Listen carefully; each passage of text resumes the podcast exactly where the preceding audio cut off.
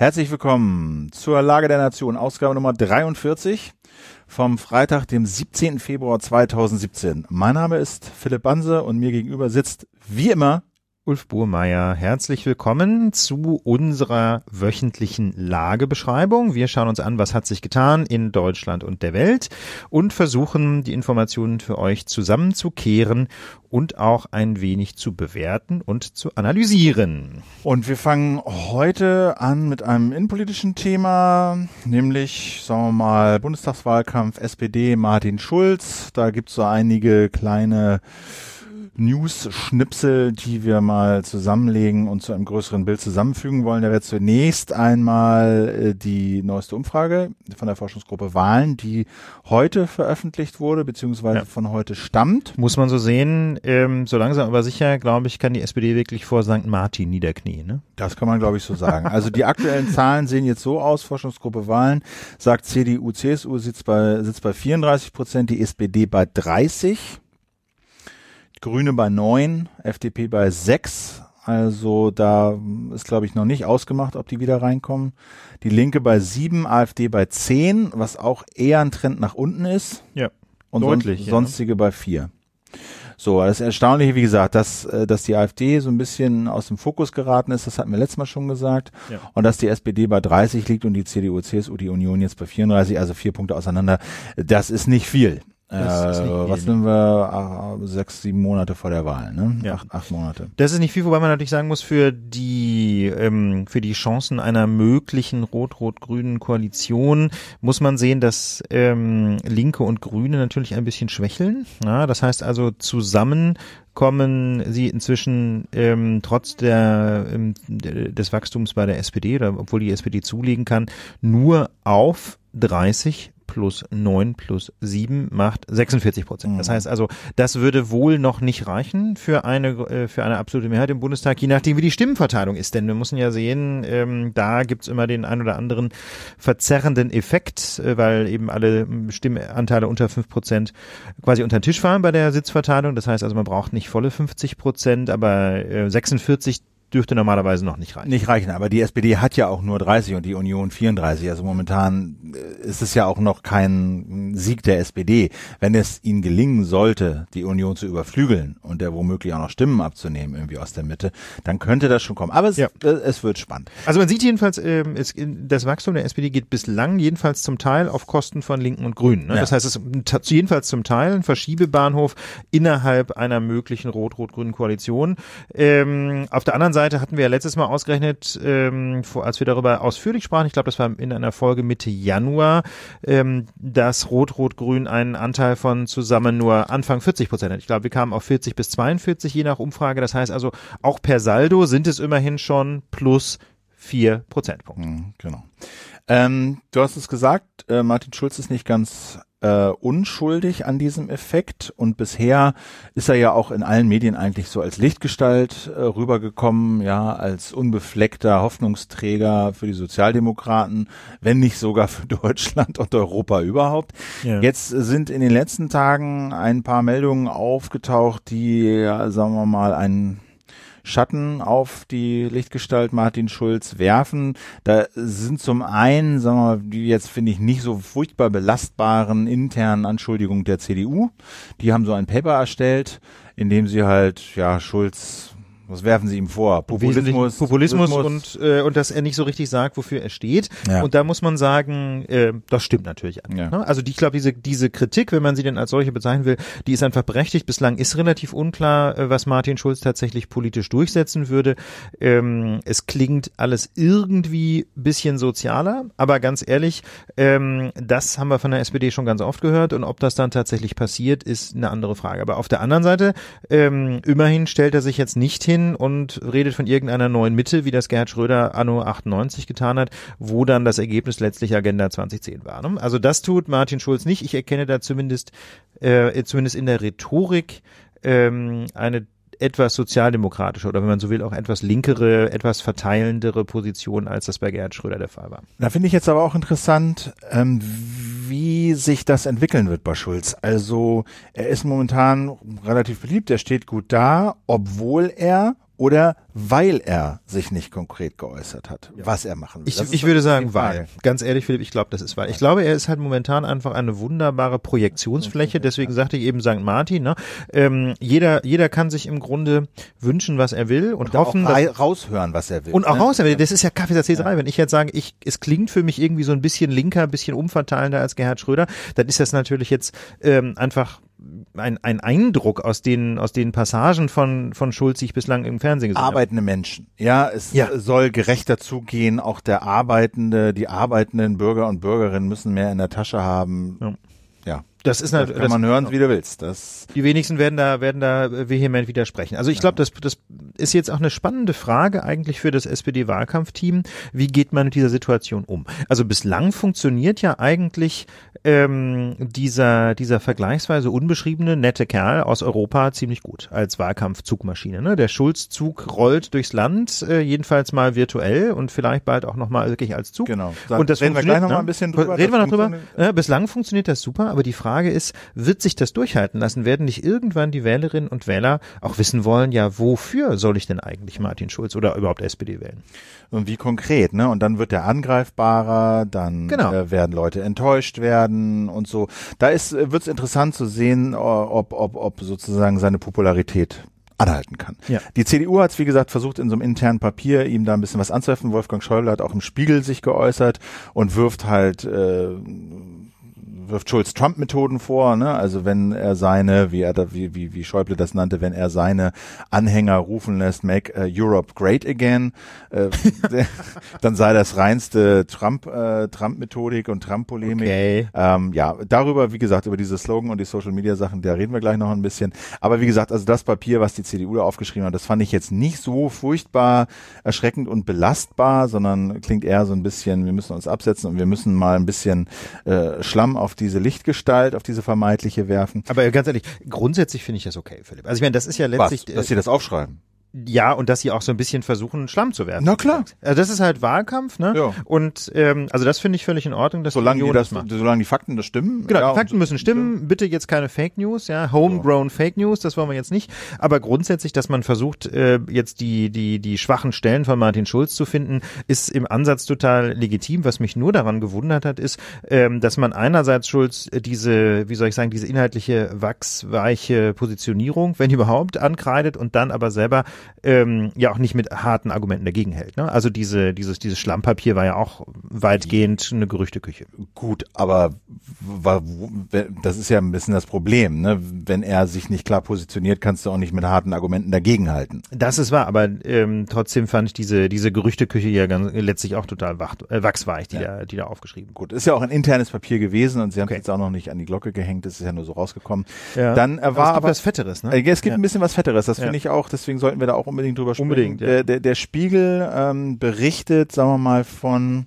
mindestens umstrittenen Personalentscheidungen, die Martin Schulz in seiner Funktion als Prä Präsident des Europäischen Parlaments getroffen hat. Und da geht es im Wesentlichen, wenn ich das so richtig ähm, sehe, um, um fünf Fälle. Der eine ist relativ äh, prominent, da geht es um seinen damaligen Mitarbeiter Markus Engels. Der war wohl ähm, bei Martin Schulz beschäftigt oder arbeitete ihm zumindest zu als Präsident des Europäischen Parlaments. Und Oder irgendwie wissenschaftlicher Mitarbeiter. Ja, das weiß ich nicht. Es ging aus diesem Artikel jetzt nicht genau hervor. Okay. Ähm, aber ich glaube, es hatte was mit Kommunikation zu tun, weil die zuständige Vorsitzende, äh, nicht Vorsitzende, sondern Vorgesetzte von Markus Engels, diesem Mitarbeiter damals die Chefin der Generaldirektion Kommunikation war. Deswegen denke ich, ging es da irgendwie um Kommunikation. Jedenfalls okay. Markus Engels Mitarbeiter, Martin Schulz EU-Präsident. Und dann hat Martin Schulz äh, 2012 am, im Januar an diese eben genannte Vorgesetzte einen Brief geschrieben, so nach dem Motto, mit der Bitte, Markus Engels doch ähm, bis zum Ablauf seines Vertrages auf eine sogenannte Langzeitmission nach Berlin zu entenden. Okay. Dort solle er, Zitat, meine Aktivitäten in Deutschland unterstützen. Was, glaube ich, in Ordnung ist. Ne? Die EU-Abgeordneten, die Europaabgeordneten können auch in Deutschland Büros unterhalten. Ne? Das, das kommt geht. schon auch vor. Ja, das genau. macht Jan-Philipp Albrecht zum Beispiel von den Grünen hat, soweit ich weiß, auch Leute, die für ihn in, na, ich meine, Hamburg oder Hannover arbeiten. Also da gibt's so. auch, ja. Und das ist auch noch, oder nicht, auch noch, der, Berlin. noch nicht der Kern des Vorwurfs. Ähm, seit 2012 ist dann ähm, Markus Engels äh, eben im Informationsbüro des Europaparlaments in Berlin beschäftigt gewesen. Okay. aber offizieller Dienstsitz mhm. war weiter Brüssel. Ach, also so, galten die Besoldungsregeln, als wenn er in Brüssel ist. Ja. Mit dem Auslandszuschlag aber für Berlin. So sieht's aus. Deswegen Langzeitmission, also er ist nicht offiziell mit seinem Dienstsitz nach Berlin gewechselt, sondern Dienstsitz war Brüssel, hat aber dauerhaft in Berlin gearbeitet. Die Folge war ah. plus 16 Prozent aufs Bruttogehalt, mhm. sowie rund 16.000 Euro an Kostenerstattung für Dienstreisen, schreibt der Spiegel, die aber größtenteils wohl nie stattgefunden haben. Wieder, aber ist das, okay. Und jetzt stellt sich natürlich die Frage, zwei Ebenen gibt's. Die rechtliche Ebene, durfte man das? Und die, sag mal, politmoralische Ebene ist ist das geschickt, das so zu machen. Genau, die SPD sagt, ähm, die streitet das nicht ab, sondern sie sagt, ja, aber das ist üblich gewesen dass man solche äh, mal seine Mitarbeiter auf so Langzeitmissionen äh, ins Ausland schicken kann, üblich? woanders hin schicken kann, üblich. Und War, das, durfte man es denn auch? Ist es legal? Ähm, das weiß ich nicht.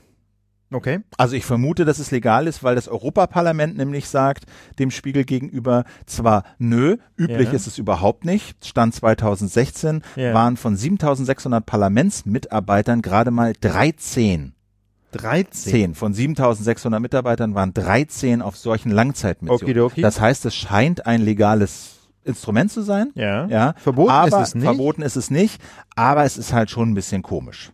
Ja, ja, warum, warum wechselt der nicht den Dienstsitz und warum nimmt er da diese, diese, diese 16 Prozent äh, plus beim Bruttogehalt mit?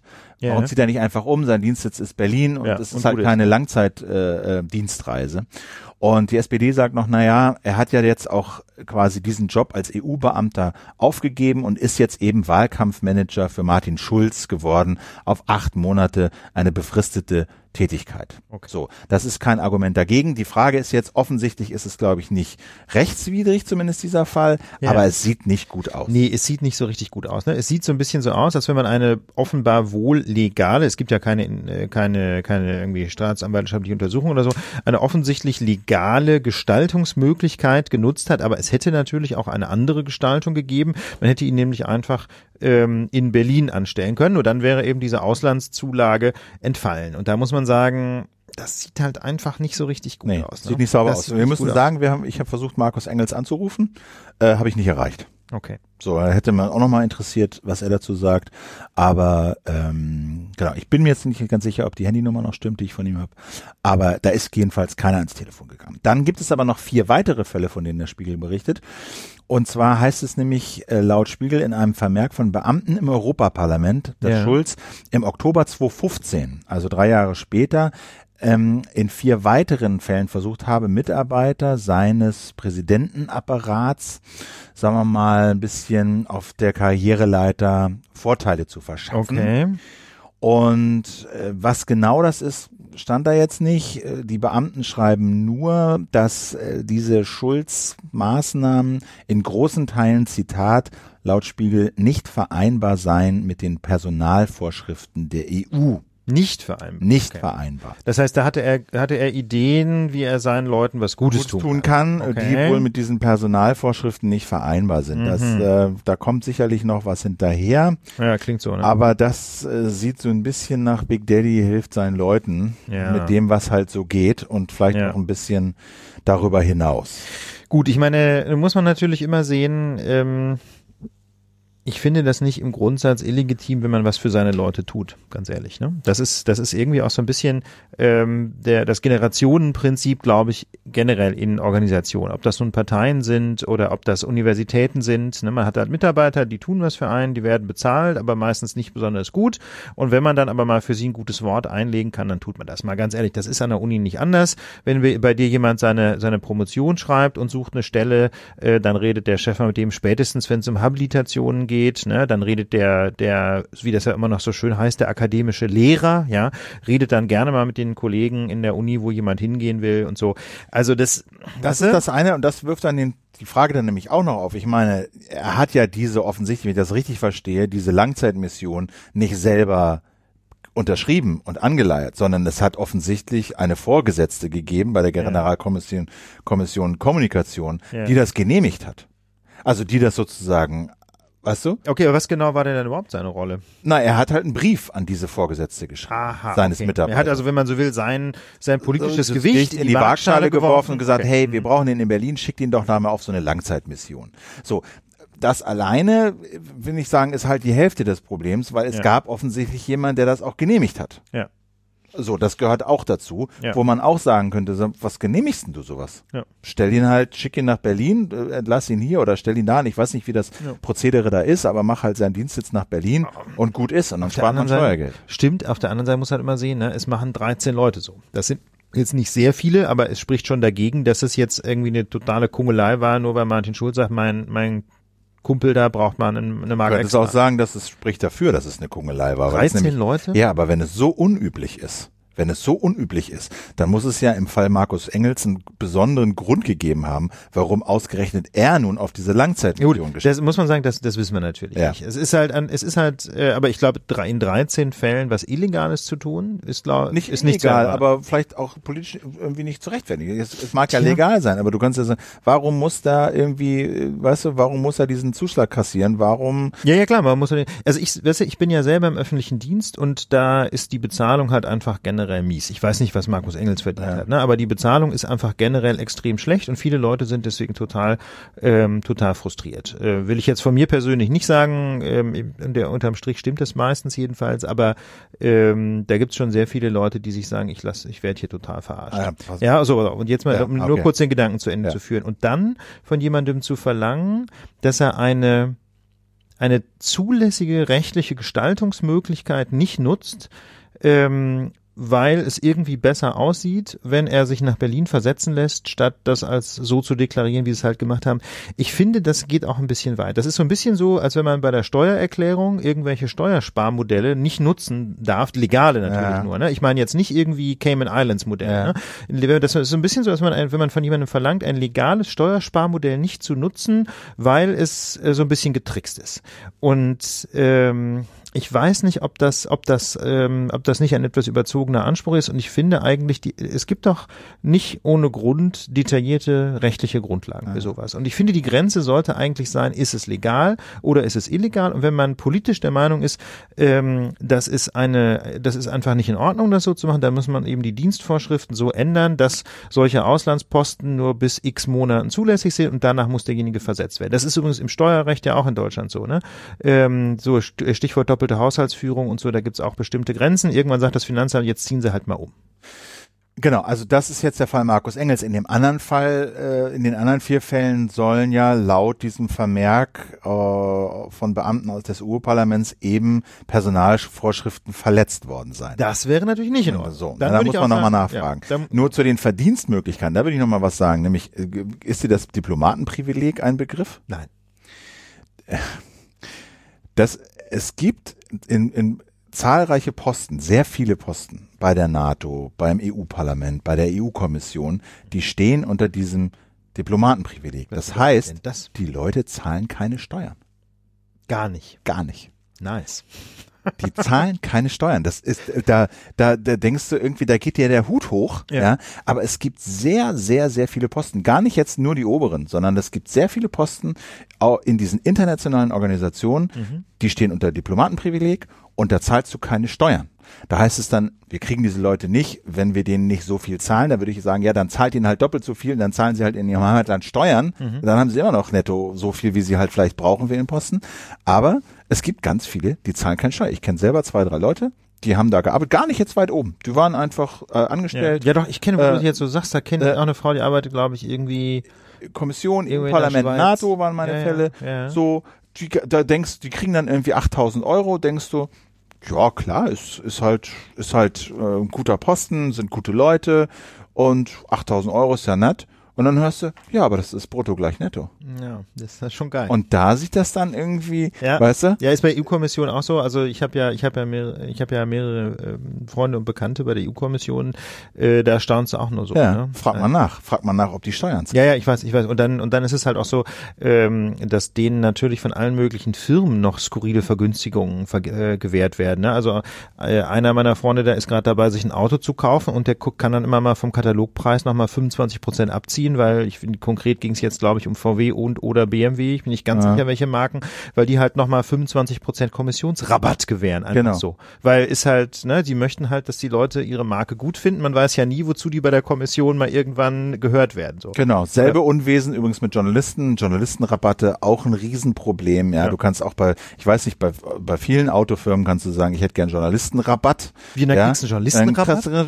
Ja, es gibt die absurdesten Fälle. Da hat sich, das ist auch schon ein bisschen älter, da hat jemand beim, bei, bei irgendeinem so Sanitärhändler, yeah. ja, der so Dusch Vorhänge und Duscharmaturen verkauft, gesagt, ich hätte gern Journalistenrabatt. Dann haben die ihm Journalistenrabatt gewährt von 20 Prozent. Dann kam Nein, er nach zwei, kam, kam er nach einer Woche wieder und hat gesagt, meine Dusche ist kaputt, ich will eine neue. Nicht so. Wirklich. Ja, und dann hat er irgendwie wollte er eine neue haben. Also das ist mit diesen Rabatten für so, äh, weißt du, für so Elit, elitäre, ähm, ähm, wie heißt es so, ähm, Influencer-Gruppen, das Influencer, ist ja, das ist total die Pest. Wobei man sagen muss, also die Sensibilität dafür, dass man das nicht überziehen darf mit mit äh, mit dem mit dem Kassieren oder mit den mit den Vergünstigungen, die Sensibilität ist so im politischen Betrieb inzwischen auch sehr hoch. Ich will nicht sagen fast schon übersteigert. Ich kam neulich mal von einer Reise zurück nach Tegel und am Gepäckband, tra nee, sogar schon vor dem Abflug in der Lounge traf ich einen äh, befreundeten Bundestagsabgeordneten und wir kamen so ins Gespräch und so und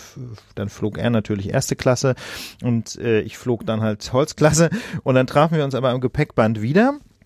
Und, ähm, und dann war es irgendwie schon abends spät und so. Und er sagte, ja, komm, soll ich dich noch kurz mitnehmen? Er hatte nämlich einen Wagen von der Bundestagsfahrbereitschaft. Ne? Da stand dann irgendwie so eine fette Limousine und so.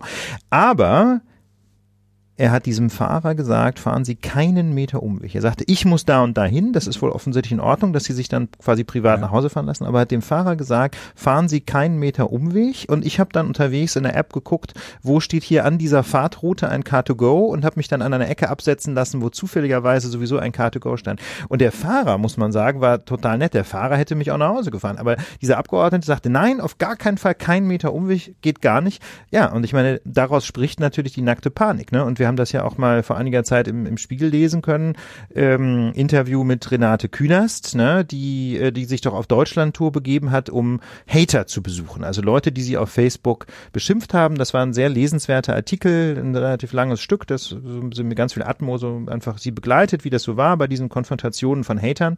Und ähm, ganz am Rande ähm, meinte sie dann auch nur, ja, um Gottes Willen fahren Sie nicht zu schnell. Wenn wir geblitzt werden, ist das ein Riesenproblem. Mhm. Überleg mal, also, ich meine, ist für jeden Otto-Normalverbraucher nicht schön, aber irgendwie auch egal. Ne? Geblitzt werden, zahlt halt X und, ähm, und dann ist gut. Aber für Renate Künast wäre das sofort ein Problem. Ne? Wird das an die Bildzeitung gespielt, dann heißt es die heiße Renate oder irgendwie sonst. Ein Rasa Renate. Rasa Renate, ne? Ja, genau, genau oder Bleifuß Renate.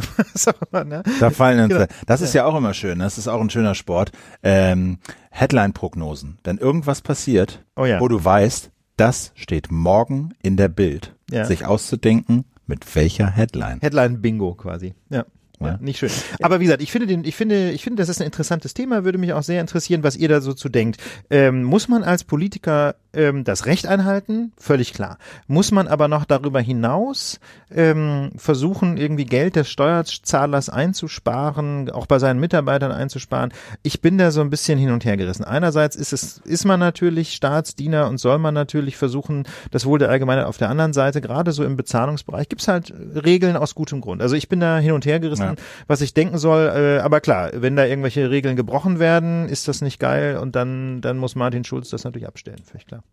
Ähm, wir hatten eben im Vorgespräch noch mal so ein bisschen palabert, so äh, Schulzzug, Schulzzug, Schulzzug. Und ja, ich hatte, was, was hat's damit auf sich? Ja, genau. Es ist jetzt nicht mehr so ganz äh, brandneu, weil das ja irgendwie schon eine Weile rumgeht. Aber du sagtest dann so, hey, weiß, weiß ich, ich ja gar nicht, nicht mitgekriegt. Nicht nee. mitgekriegt. Und dann dachten wir, okay, dann kann man das ja jetzt noch mal referieren. Ich habe da ein bisschen auch mal rumgelesen und äh, dieser ganze oder ein Großteil dieses Schulz-Hypes ja, in sozialen Medien, der basiert ja auf so schönen Memen, ne? Der Schulzzug ja. mit hoher Energie und ähm, ähm, mega geil, ne? Ja. Weil mega ist halt die Abkürzung für Make Europe Great Again ja, im, im Kontrast zu maga, Make America Great oh Again und so und diese ganzen und dann gibt's ja diese Poster ne, in diesem Obama Hope Layout yeah.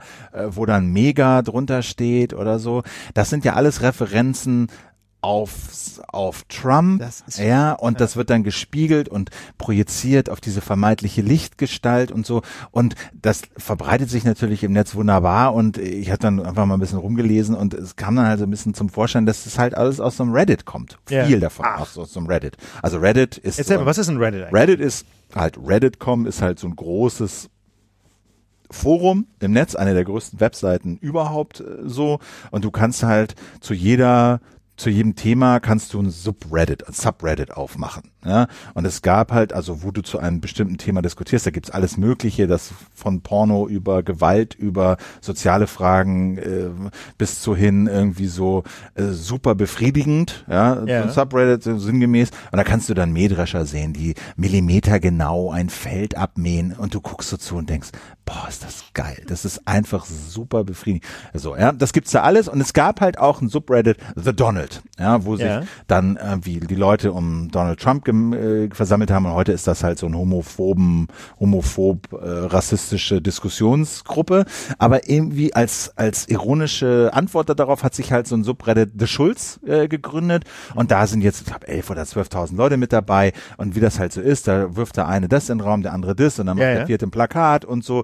Und ähm, so ein bisschen kreatives Chaos. Genau, so ein bisschen kreatives Chaos, so eine Ursuppe, wie das halt in diesen Foren immer so ist. Ne? Yeah. Ich meine, 4chan ist auch sowas, ne? Ja. Da werden dann Bilder reingeschmissen, jemand macht einen Witz und so entstehen, das ist, so entstehen halt so Meme. Ja, und ein ganz lustiges Meme, der hat das, ist auch irgendwie ganz schön, weil der das so ein bisschen zusammengefasst hat ist halt das Schulz-Zug-Lied. Das können wir mal einhören. Ein Schulz-Zug-Lied. Genau. Und weil, weil dieses Schulz-Zug-Lied ist halt von einem User da gemacht. Schulzen Brothers heißt der. Ähm, äh, äh, Schon äh, vorher oder? Der, der, ja. Oder jetzt in dem Kontext? Jetzt in dem Kontext. Das ist halt deswegen so schön, weil es halt diese ganzen Meme, die da so entstanden sind, zusammenfasst und in ein Lied gegossen hat. Glück auf Glück auf.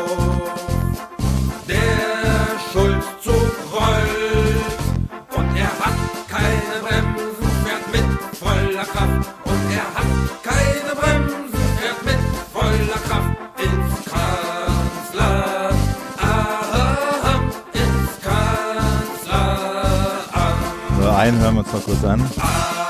Aus dem Weg, der Schulzzug rollt. Lass uns Brücken bauen, ja, und dann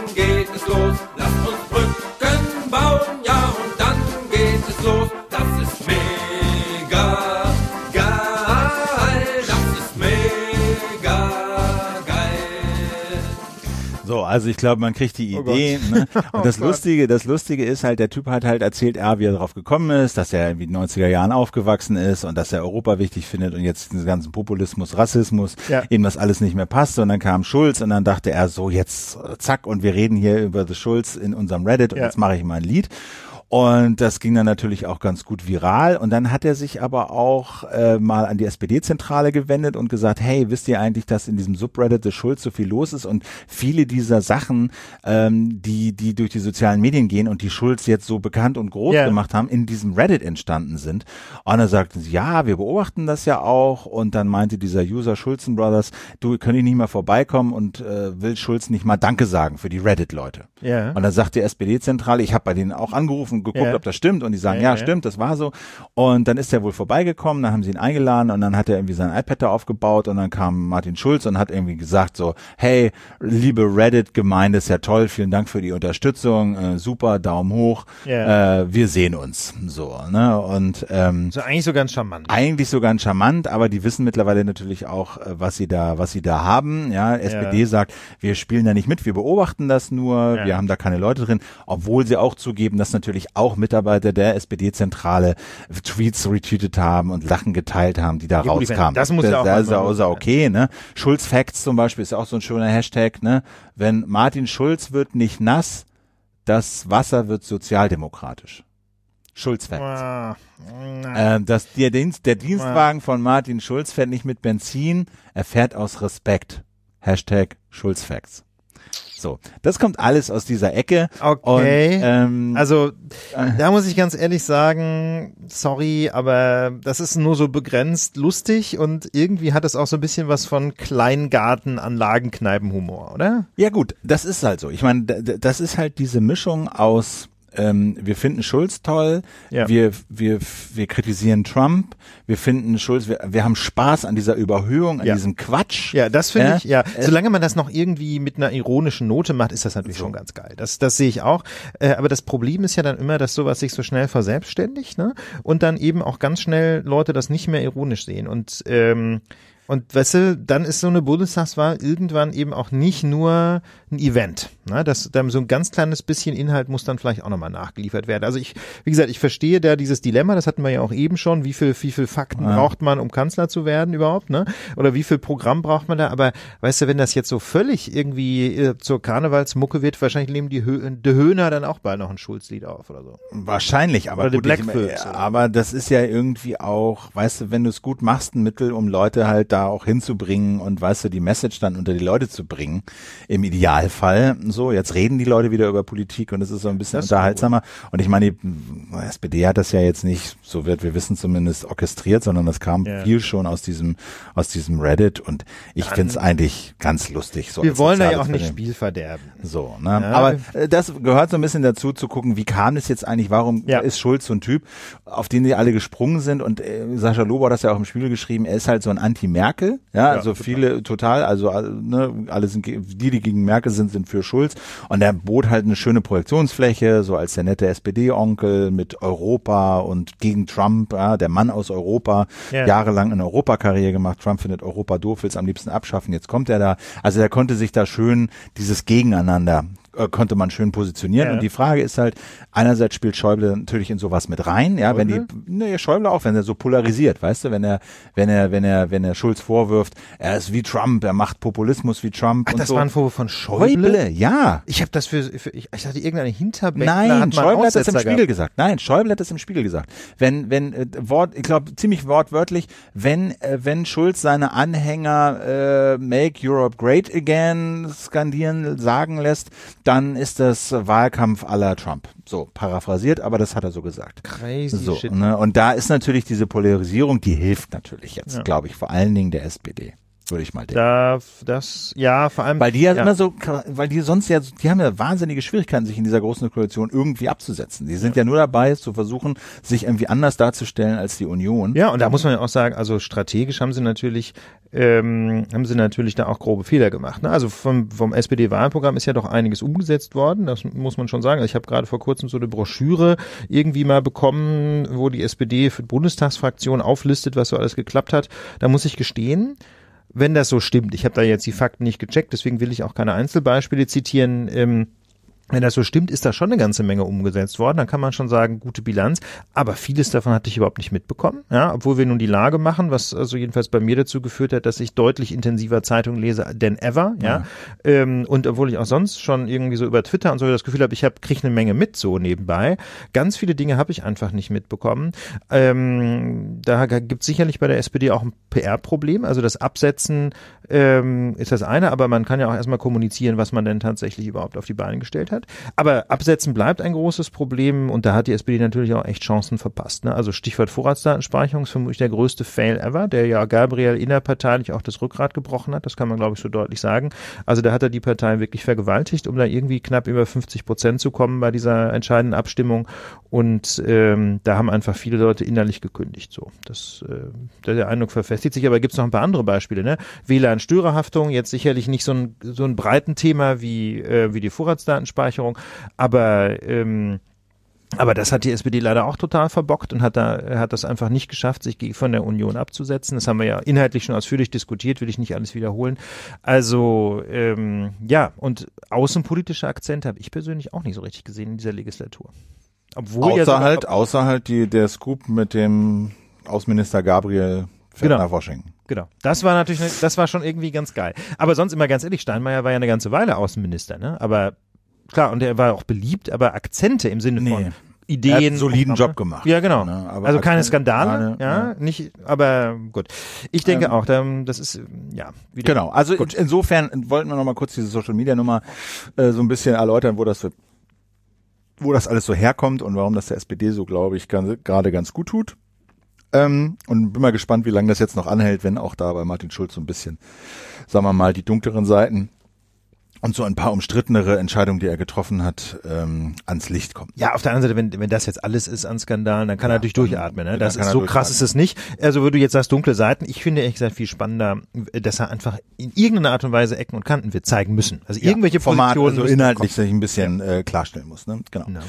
Ähm, dann haben wir hier schwarze Thema, Seiten. Schwarze Schöne, Seiten, genau. Stichwort. Hatten wir schon früher mal angerissen, diese Vorwürfe der Bundeswehr. Da kamen auch viele Rückmeldungen von euch, äh, Wünsche darauf mal einzugehen. Also Vorwürfe gegen die Bundeswehr soll Soldaten. Das ist jetzt nicht mehr so ganz taufrisch. Oh, doch, es gibt ja noch, es gibt ja sogar ganz neue weitere Nachrichten. Genau, also das, das Thema an sich ist nicht ganz taufrisch, aber es gibt sozusagen einen äh, sich entwickelnden Prozess, zu dem wir jetzt mal was sagen können. Wir haben das bisher ja. nicht gemacht, weil das immer so ein bisschen dünn war und jetzt kann man ein bisschen mehr sagen. Ja, man kann jetzt insofern ein bisschen mehr sagen, als es jetzt einen ersten 28-seitigen Bericht gibt der Bundeswehrführung, der Spiegel Online vorliegt und der kommt zu einem extrem harschen Urteil. Aber damit man das nachvollziehen kann, äh, müssen wir ganz kurz äh, wiederholen, worum es geht. Ende, Ende Januar, die Berichte waren vom 27. Januar, ist aufgepoppt der Vorwurf ähm, von sexuellen Übergriffen durch Ausbilder einer Einheit von Elitesoldaten. Das müssen so Kampfretter wohl sein. Ja? Ähm, und zwar in, äh, spielt sich das Ganze ab in der Staufer-Kaserne im baden-württembergischen Pfullendorf. Und ähm, da hat eine Soldatin sich an den Wehrbeauftragten des Bundestages, Hans-Peter Bartels, und an Ursula von der Leyen, die Verteidigungsministerin, gewandt. Und sie hat berichtet, dass sie bei der Ausbildung zur Kampfretterin in Pfullendorf unfassbare Szenen erlebt habe. So hätten sich Rekruten vor Kameraden nackt ausziehen müssen. Vorgesetzte hätten dann gefilmt, angeblich zu Ausbildungszwecken. So, das war so der erste Fall, der hochgepoppt ist. Ähm, und dann gab es interne und bisher geheim gehaltene Ermittlungen. In anderen Worten, die Bundeswehr hat das unter der Decke gehalten. Das ist dann aber doch irgendwie rausgekommen und in der Presse auch relativ breit getreten worden. Und nun, wie gesagt, ähm, ist der erste Bericht erschienen. Natürlich, oder erschienen gerade nicht, aber intern vorgelegt worden und irgendwer hat ihn in Spiegel Online zugesteckt. Und da sagen sie, das war jetzt eben durchaus kein Einzelfall, sondern ganz im Gegenteil. Es gibt gravierende Defizite in Führung, Ausbildung und Erziehung und bei der Dienstaufsicht in dieser Kaserne in Pfullendorf. Dementsprechend ist der Kommandant wohl auch schon verschoben worden äh, zu einer anderen Kaserne. Und wenn man sich das mal so anguckt, was da so für Fälle geschildert werden, wird einem in der Tat heiß und kalt. Ähm, und zwar sollen da nämlich Bundeswehrausbilder dieser sogenannten zweiten Inspektion in Pfullendorf ähm, sich Soldatinnen sexuell motiviert genähert haben. So schilderte, das ist jetzt ein Zitat aus dem Spiegel, die Soldatin Nicole E., dass sie in einer Art Einstellungstest durch die Ausbilder gezwungen wurde, an einer Pole-Stange in einem Aufenthaltsraum vorzutanzen und diese Stange war da auch fest installiert. Mit anderen Worten, das war anscheinend Usus in diesem Aufenthaltsraum und ähm, außerdem sollen die Ausbilder Nicole E. gezwungen haben, sich in einem Hörsaal nackt auszuziehen. Dann sollen sie sie mit ähm, an den nackten Brüsten und im Genitalbereich ohne Handschuhe abgetastet haben. Was anschließend, anschließend Geruchstest ist das der Hammer? Geruchsprobe vor versammelter Mannschaft. Das muss ich mir vorstellen. Also ich meine, das ist jetzt, ähm, ja, das ist jetzt nicht irgendwie nur Bildzeitung, sondern das steht in einem, so jedenfalls zitiert das Spiegel Online, ein Bericht der Bundeswehrführung. Mit anderen Worten, in dieser Kaserne geht offensichtlich so einiges schief. Ähm, und da muss ich schon ganz ehrlich sagen, da, ähm, da hat ja ganz offenbar auch die Aufsicht gepennt. Da hat die Aufsicht gepennt und man fragt sich jetzt, was sind Konsequenzen aus sowas und wie kann sowas in Zukunft verhindert werden. Ja, das ist nämlich genau das Problem. So, die Konsequenz hast du genannt. Der eine, der Kommandeur, ist es der Kommandeur gewesen? Kommandant der, Komm der, der ganzen Kaserne, Kaserne ist ja. versetzt worden. So, ja. ne? ähm, gut, da weiß ich jetzt nicht, ob da nicht noch mehr ginge. Ja, ähm, das scheint aber auch ein Kulturproblem zu sein. Ja, ja. also sowas machst du ja nur, wenn da in der Kaserne so ein Klima herrscht, wo das erlaubt ist, ja. wo Leute zugegen sind, die das für eine gute Idee halten, ja, wo keiner da ist, der sagt, Leute, habt ihr sie noch alle? Das geht so nicht. Das kann man nicht machen. Das ist menschenverachtend, äh, sexistisch. Äh, das geht nicht. Und ich glaube, das ist sicherlich nicht die letzte Lösung, aber weil bei euch in den Kommentaren oder bei uns in den Kommentaren und weil ihr euch auch gemeldet habt und auf Twitter auch mal nachgefragt habt, was sind denn jetzt die Funktionen von Leaks? Ja. ja. Und da würde ich sagen, da sieht man eine ganz wichtige Funktion von Leaks. Genau. Wenn dieser Kommandeur, wenn diese Leute in dieser Kaserne ja, so denken und so abwägen müssten, wie das dein Bundestagsabgeordneter oder Renate mhm. Künast getan ja. hat, ja, die einfach davon ausgehen können, dass sowas auch an die Öffentlichkeit kommen kann, mit für sie unabsehbaren Folgen, ja. dann glaube ich, kann sowas eine heilende und disziplinierende Kraft haben. Ja, das ist generell, äh, das ist generell der ganz große Vorteil von Leaks. Ähm, natürlich zum einen, dass bestimmte Informationen an die Öffentlichkeit kommen, aber ich finde viel wichtiger diese Ausstrahlungswirkung. Dieser ne? disziplinierende genau, Faktor, ja. Genau, diese, der, genau. Ja. Dass eben, ähm, das gar nicht mal unbedingt geleakt werden muss, sondern dass man einfach nur weiß, hey, Nichts ist wasserdicht. Alles kann rauskommen. Und das ist natürlich in heutiger Zeit grundsätzlich sogar noch leichter geworden, ne? dadurch, dass ja irgendwie Smartphones mehr oder weniger überall vorhanden sind. Es kann immer mal einer schnell ein Foto machen. Also wenn irgendwie äh, eine Sauerei passiert, ähm, dann sind die Risiken deutlich gestiegen, dass das irgendwie auch rauskommt. Das, da bin ich völlig bei dir, Philipp. Und dann,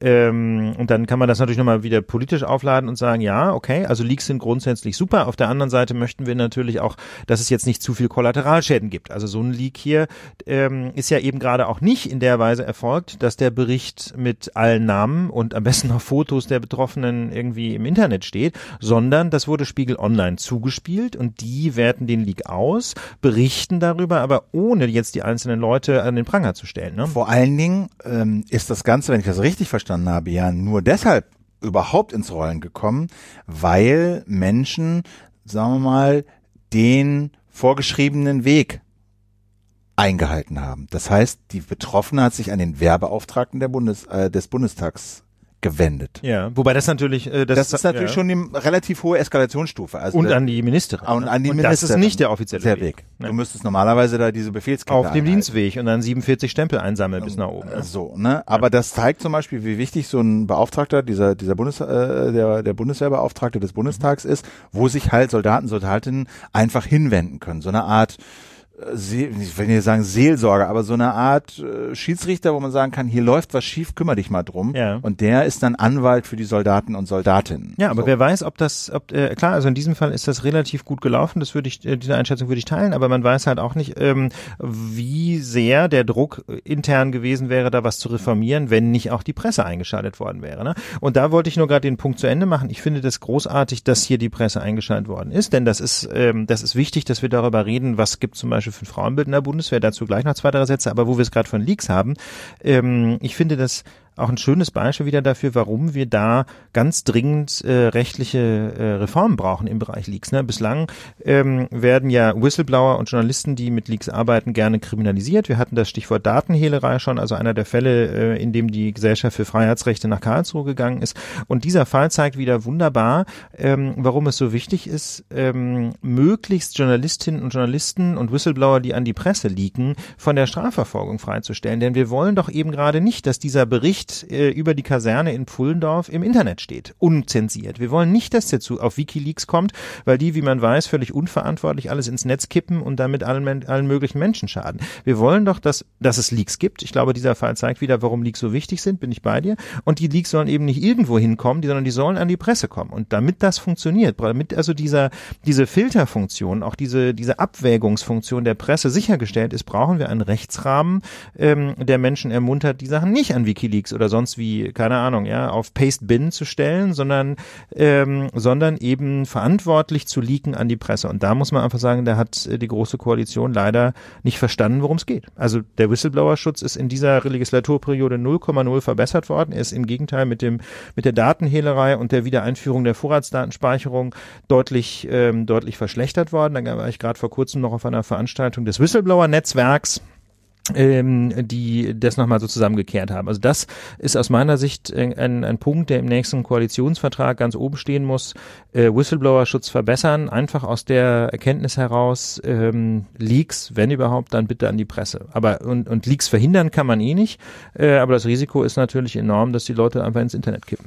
Genau, jetzt, gut, ich weiß nicht, ist der Fall jetzt abgeschlossen? Weiß ja, man nicht. Man weiß halt, ja, jetzt ist so ein bisschen die Frage, was passiert. Also dieser Bericht sagt, äh, wie gesagt, das geht hier nicht nur um Einzelfälle, sondern das sind gravierende Defizite. Es gibt wohl jetzt noch Leute in der Kaserne, jedenfalls schreibt Spiegel Online, dass die die Praktiken verteidigen, so nach dem Motto, das muss so sein. Ähm, da fehlen mir wirklich die Worte. Und ähm, insofern glaube ich, ist es auch spannend zu beobachten, was jetzt passiert. Den Kommandeur zu versetzen, ist natürlich so ein, auch eine symbolische Maßnahme, aber ehrlich gesagt, ähm, wenn, der, wenn das Problem da so breit ist in der Kaserne, ne, gerade auf den unteren und mittleren Diensträngen, dann fürchte ich fast, dann wird das nicht reichen, um da mal frischen Wind einkehren zu lassen. Wir bleiben da mal am Ball, bin gespannt, was sich noch so tut. Ähm, ich wollte nur noch auf einen Punkt hinweisen. Ich finde die Informationspolitik der Bundeswehr ziemlich unterirdisch, ehrlich gesagt, in diesem Fall. Denn wir haben ja offiziell gar nichts gehört. Also Ursula von der Leyen hat zwar gesagt, ähm, dass da äh, aufgeklärt werden muss und hat die Vor äh, Vorfälle als unerträglich gekennzeichnet. Ist kein O-Ton.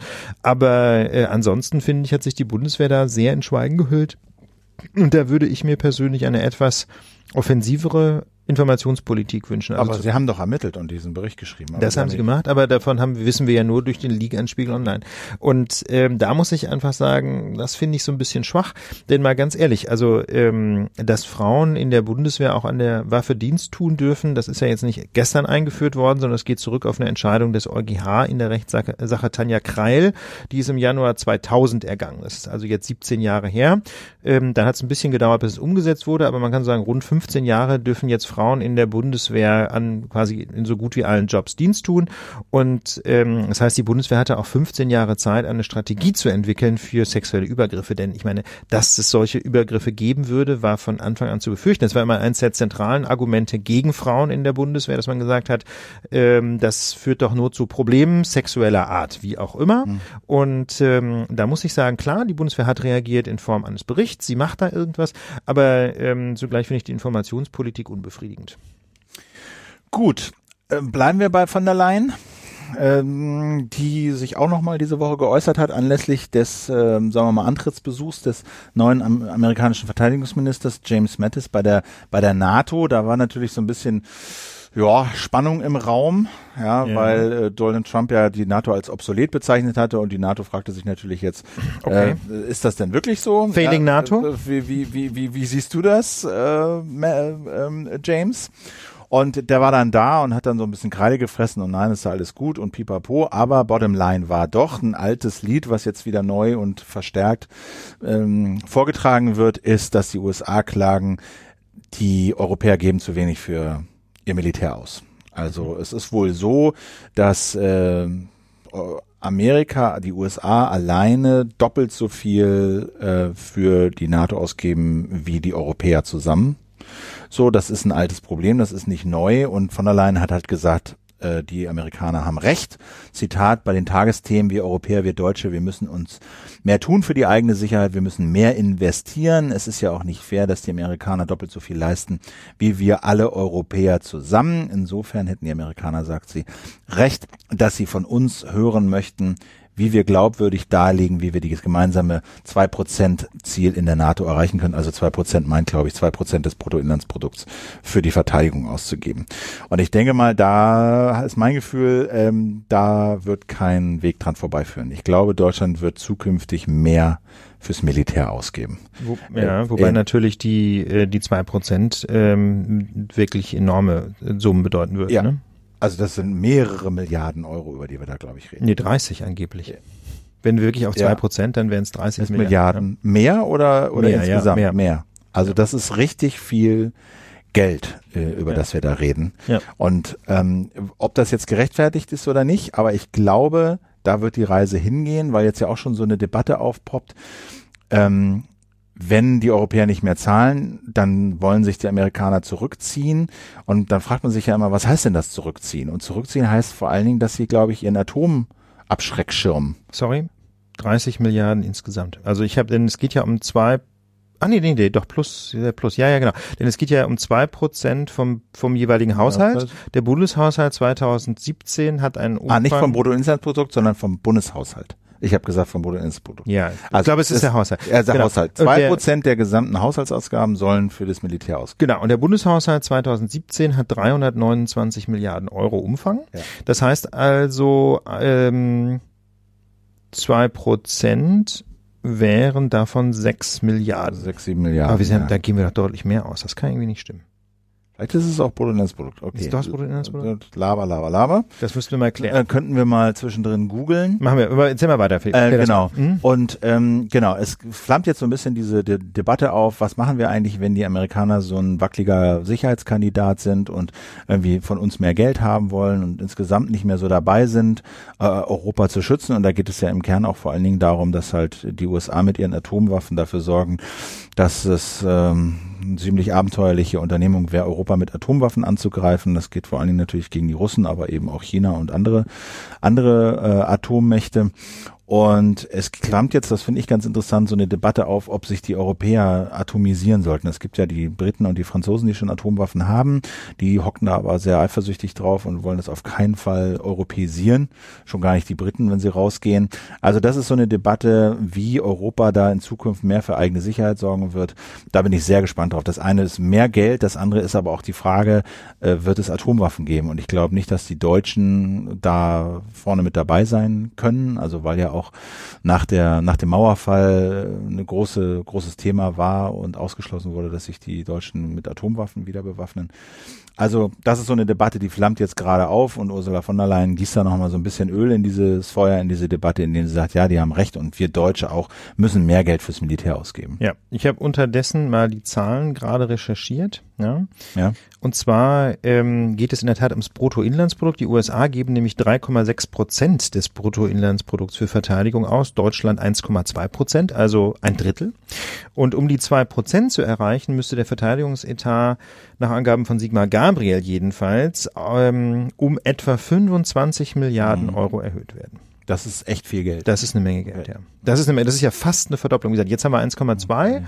und äh, dann wären es 2 Prozent und das sind eben plus 25 Milliarden Euro. Also es ist richtig viel Geld, über das wir da reden. Ja. Und selbst wenn man da nur rankommt und jetzt sagt, na gut, mit 1,8 stimmt's auch, dann sind es immer noch irgendwie plus minus 20 Milliarden Euro, die wir jedes Jahr ja. jedes Jahr dafür mehr ausgeben. Ja, und ich finde aber ehrlich gesagt, jenseits der reinen Zahlen, die, die natürlich enorm sind und jenseits der Kosten, die das eben produziert, finde ich auch die Frage total spannend, ähm, was liegt denn dem eigentlich für ein antiquierter Begriff von Sicherheit und von Investitionen in Sicherheit zugrunde? Ähm, da, da natürlich können wir jetzt hingehen und wir kaufen einfach jedes Jahr für weitere 25 Milliarden Panzer und stellen die in irgendeiner Halle der Bundeswehr ab, ne? Ähm, oder Flugzeuge oder was auch immer. Das ist halt, das wäre ja offensichtlich die Idee, die äh, diesen, die diesen Vorschlag Ach das, das, ist die Frage. das wäre die, das wäre die totale Oldschool-Nummer, aber man muss natürlich sehen, ähm, wenn man Sicherheitsausgaben mal etwas weiter definiert, dann kann man ja zum Beispiel auch Entwicklungshilfe darunter fassen. Möglicherweise ist es ja die allerbeste Investition aber ich glaube nicht, Sicherheit. dass Trump das so sieht. Nein, aber das wollte ich, das ist doch genau mein Punkt. Das ist ein völlig antiquiertes Verständnis von, von Ausgaben für Sicherheit. Na, wenn du, wenn du eben in Konfliktprävention äh, investierst, dann musst du eben möglicherweise hinterher deutlich weniger Geld ausgeben, um diese Konflikte tatsächlich auszufechten. Ja, ich glaube aber, das große Thema sind vielleicht gar nicht so die kleinen Konflikte hier und da, sondern es, es geht wirklich um diesen großen äh, Schutzschirm, den die USA ja über Europa gespannt haben. Ja gut, aber ich meine, das macht ja dann auch keinen Sinn. Äh, also zum einen ist die Frage, wie, sich, wie sicher und wie dicht der eigentlich ja, tatsächlich ist. Das ist ja ausgesprochen umstritten unter Militärfachleuten. Und zum Zweiten ist, muss man auch mal sagen, es macht ja keinen Sinn, wenn wir jetzt einfach fünf oder zehn äh, getrennte Raketenabwehrschirme über Europa oder generell in der Welt aufbauen. Ne? Ich meine, bestimmte Infrastrukturen braucht man eben nur nur einmal oder meinetwegen zweimal. Ja, Stichwort, ähm, Stichwort GPS-System. Da gibt's ja inzwischen ein europäisches, äh, europäisches Parallelsystem und ein russisches, eine GLONASS und das europäische, wie heißt das? Galileo, glaube ich. Ähm, und damit ist doch auch mal gut. Also warum sollte jetzt jeder Staat da nochmal weitere 30 Satelliten in die Umlaufbahn schießen? Und äh, insofern glaube ich, bei dem, ähm, da muss man jetzt dieser aus meiner Sicht so ein bisschen 70er Jahre mäßigen Forderung der Vereinigten Staaten entgegenhalten. Ja, liebe Leute, es geht doch nicht nur um reine Ausgaben für Waffen oder für Militär im engeren Sinne, sondern es muss doch, ähm, die entscheidende Frage muss doch sein, wie viel Geld gibt ihr denn für internationale Sicherheit und Entspannung aus. Und dann steh, stehen wir schon ein bisschen besser da. Genau, aber das finde ich einen wichtigen Fokus, wenn diese Debatte ja. kommt und sie ja. kommt, ja, so kommt, äh, genau. zu sagen, nicht nur auf die Kohle zu gucken, sondern auch zu gucken, was wollt ihr denn mit diesem Geld machen? Genau, ja. Wofür wollt ihr das ausgeben? Und davon hängt dann schon sehr ab, wieder ähm, was da unterm Strich steht. Genau, an, an Sinn oder Unsinn. Richtig, aber da muss man dann auch einfach sagen, da ist natürlich äh, der gute James N. Mattis vielleicht nicht die richtige Person dafür, denn ähm, der ist ja jenseits seiner politischen Positionen auch persönlich in der Kritik. Das glaube ich gehört auch dazu, wenn man von seinem Antrittsbesuch berichtet, ähm, weil ähm, manche Leute ihn nämlich mit dem schönen Spitznamen Mad Dog Mattis, also verrückter Hund Mattis, belegt haben, ähm, weil er eben ganz offensichtlich so ein harter Kämpfer ist und manchmal auch so ein bisschen das alles ein bisschen zu geil findet. Ähm, und die Wikipedia zitiert ihn mit ähm, Worten, die finde ich nachdenklich machen. Dann geht es um eine Podiumsdiskussion in San Diego in Kalifornien. Ist natürlich schon eine Weile her. Die fand nämlich am 3. Februar 2005 statt. Aber da, wie gesagt, wird er mit den Worten zitiert in der Übersetzung der Wikipedia. Ähm, O-Ton jetzt von Mattis. Also ich muss sagen, das Kämpfen macht viel Spaß. Es macht eine ganze Menge Spaß. Es macht Spaß, ein paar Leute zu erschießen. Du gehst nach Afghanistan und gerätst an Leute, die ihre Frauen fünf Jahre lang verprügeln, weil sie sich nicht verschleiert haben. Solche Leute sind ohnehin keine richtigen Männer mehr. Also macht es unheimlich viel Spaß, sie zu erschießen zwölf Jahre alt, aber wird auch auf NPR noch äh, häufiger mal ne? rausgezerrt. Kann man, kann man ja, kann man ja mal so sehen. Äh, er hat das allerdings, das muss man auch sagen, äh, er hat später gesagt, er hätte seine Worte vorsichtiger wählen sollen, aber das ist, wenn man ehrlich ist, auch die, die schwächste Distanzierung, äh, die man so sich denken kann. Spaß. Vergnügen. Genau. Es macht Vergnügen. Genau. Vielleicht wäre es besser gewesen. Genau. Jetzt, vielleicht hätte ich nicht so Fun, sondern Pleasure sagen sollen. Also ich ja. glaube, der Mann, der Mann ist schon total speziell. Auf der anderen Seite wiederum ist er mit 98 Stimmen im Senat bestätigt worden. Also auch die meisten Demokraten haben ihn, haben ihm zugestimmt bei seiner Nominierung äh, oder bei seiner Confirmation. Wir werden sehen, äh, was dabei rauskommt. Genau. Kommt zum neuen Thema, Ulf. So ist es. Es hat diese Woche Razzien gegeben. Jo. Bei Moscheen. Ja.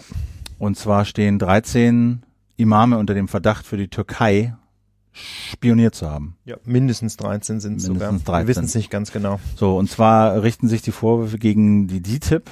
Das ist ein Moscheenverein, der sehr viele Moscheen in Deutschland betreibt und ähm, offensichtlich, äh, sagen wir mal, direkt dem türkischen Staat untergeordnet ist. Und da das ein Thema ist, was uns hier ja schon öfter beschäftigt hat, äh, freue ich mich, dass äh, Kemal sich kurz Zeit genommen hat für uns. Äh, Kemal Hür freier Journalist in Berlin und Mitarbeiter unter anderem äh, vom Deutschlandfunk, Kollege von mir. Hallo Kemal. Hallo. Hallo. Sag mal, du hast dich äh, sehr intensiv beschäftigt mit äh, Moscheen und vor allen Dingen der DITIB, die sehr viele Moscheen in Deutschland äh, betreibt. Äh, und du hast da auch recherchiert und einiges rausbekommen. Äh, sag doch mal ganz kurz, bevor wir so über die Funktionsweise und die Befehlskette von Ankara nach Deutschland reden, was äh, war denn Anlass für diese Razzia jetzt?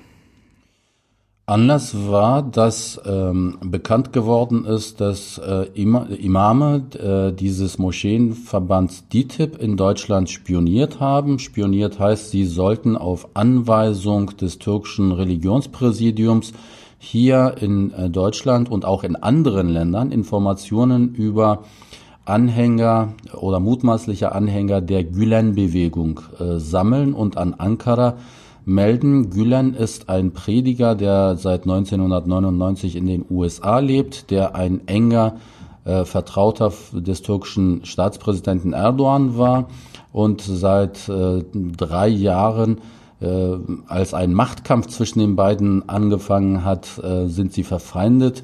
Und äh, Erdogan macht jetzt Gülen für den Putschversuch verantwortlich, der im Sommer am 15. Juli in der Türkei stattgefunden hat.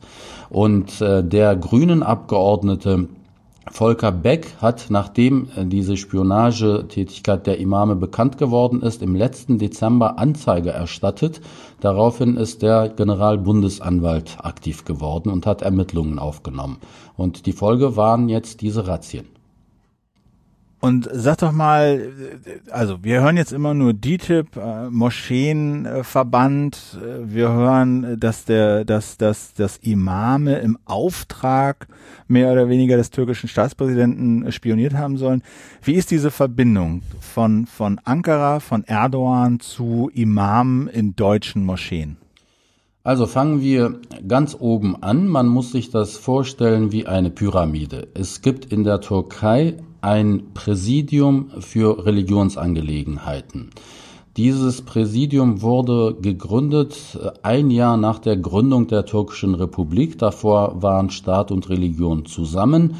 Der äh, Staatsgründer Atatürk hat nach der Gründung der Republik, 1923 ähm, war die Gründung der Republik, 1924 hat er dieses Religionspräsidium gegründet, um die Religion unter staatliche Kontrolle zu bringen. Dieses Präsidium ist ähm, der direkte Dienstherr der DITIB in Deutschland. Also man, äh, man muss sich das vorstellen. Die DITIB vertritt hier in Deutschland als Bundesverband 900 Moscheen. Äh, es gibt Landesverbände der DITIB ähm, in mehreren Bundesländern und insgesamt sind es 900 Moscheen, die diesem Verband angehören. Nun ist dieser Bundesverband DITIB zwar als ähm, Verein deutscher Verein hier eingetragen in Köln, im Amtsgericht Köln, aber alle Befehle, alle Entscheidungen werden vom türkischen Religionspräsidium getroffen. Dieses Religionspräsidium in Ankara hat einen Vertreter hier in Deutschland. Der ist der Religionsrat und sitzt bei der türkischen Botschaft in Berlin. Dazu gibt es in allen Konsulaten, türkischen Konsulaten, Religionsattachés. Und diese Religionsattachés sind gleichzeitig auch die Chefs der DITIB-Landesverbände.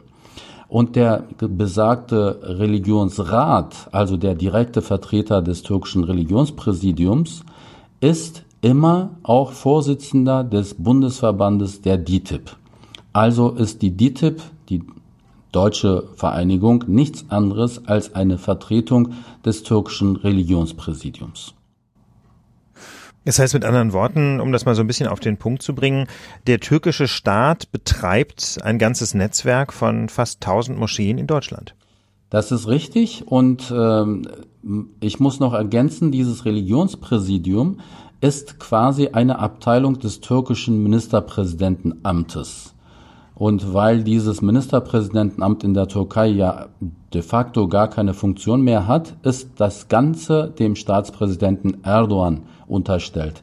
DITIB darf laut ihrer eigenen Satzung keine politische Arbeit leisten. Aber all diese großen Auftritte von Erdogan in Köln vor einigen Jahren, in Düsseldorf, in Berlin und so weiter, wurden von einer äh, Lobbyorganisation der AKP, das ist die äh, Partei von Erdogan, organisiert und die Tickets für diese Veranstaltungen, die Eintrittskarten wurden kostenlos in den DITIB-Moscheen verteilt. Also ähm, das heißt, die DITIB verstößt auch gegen ihre eigene Satzung und macht auch politische Arbeit für Erdogan hier in Deutschland.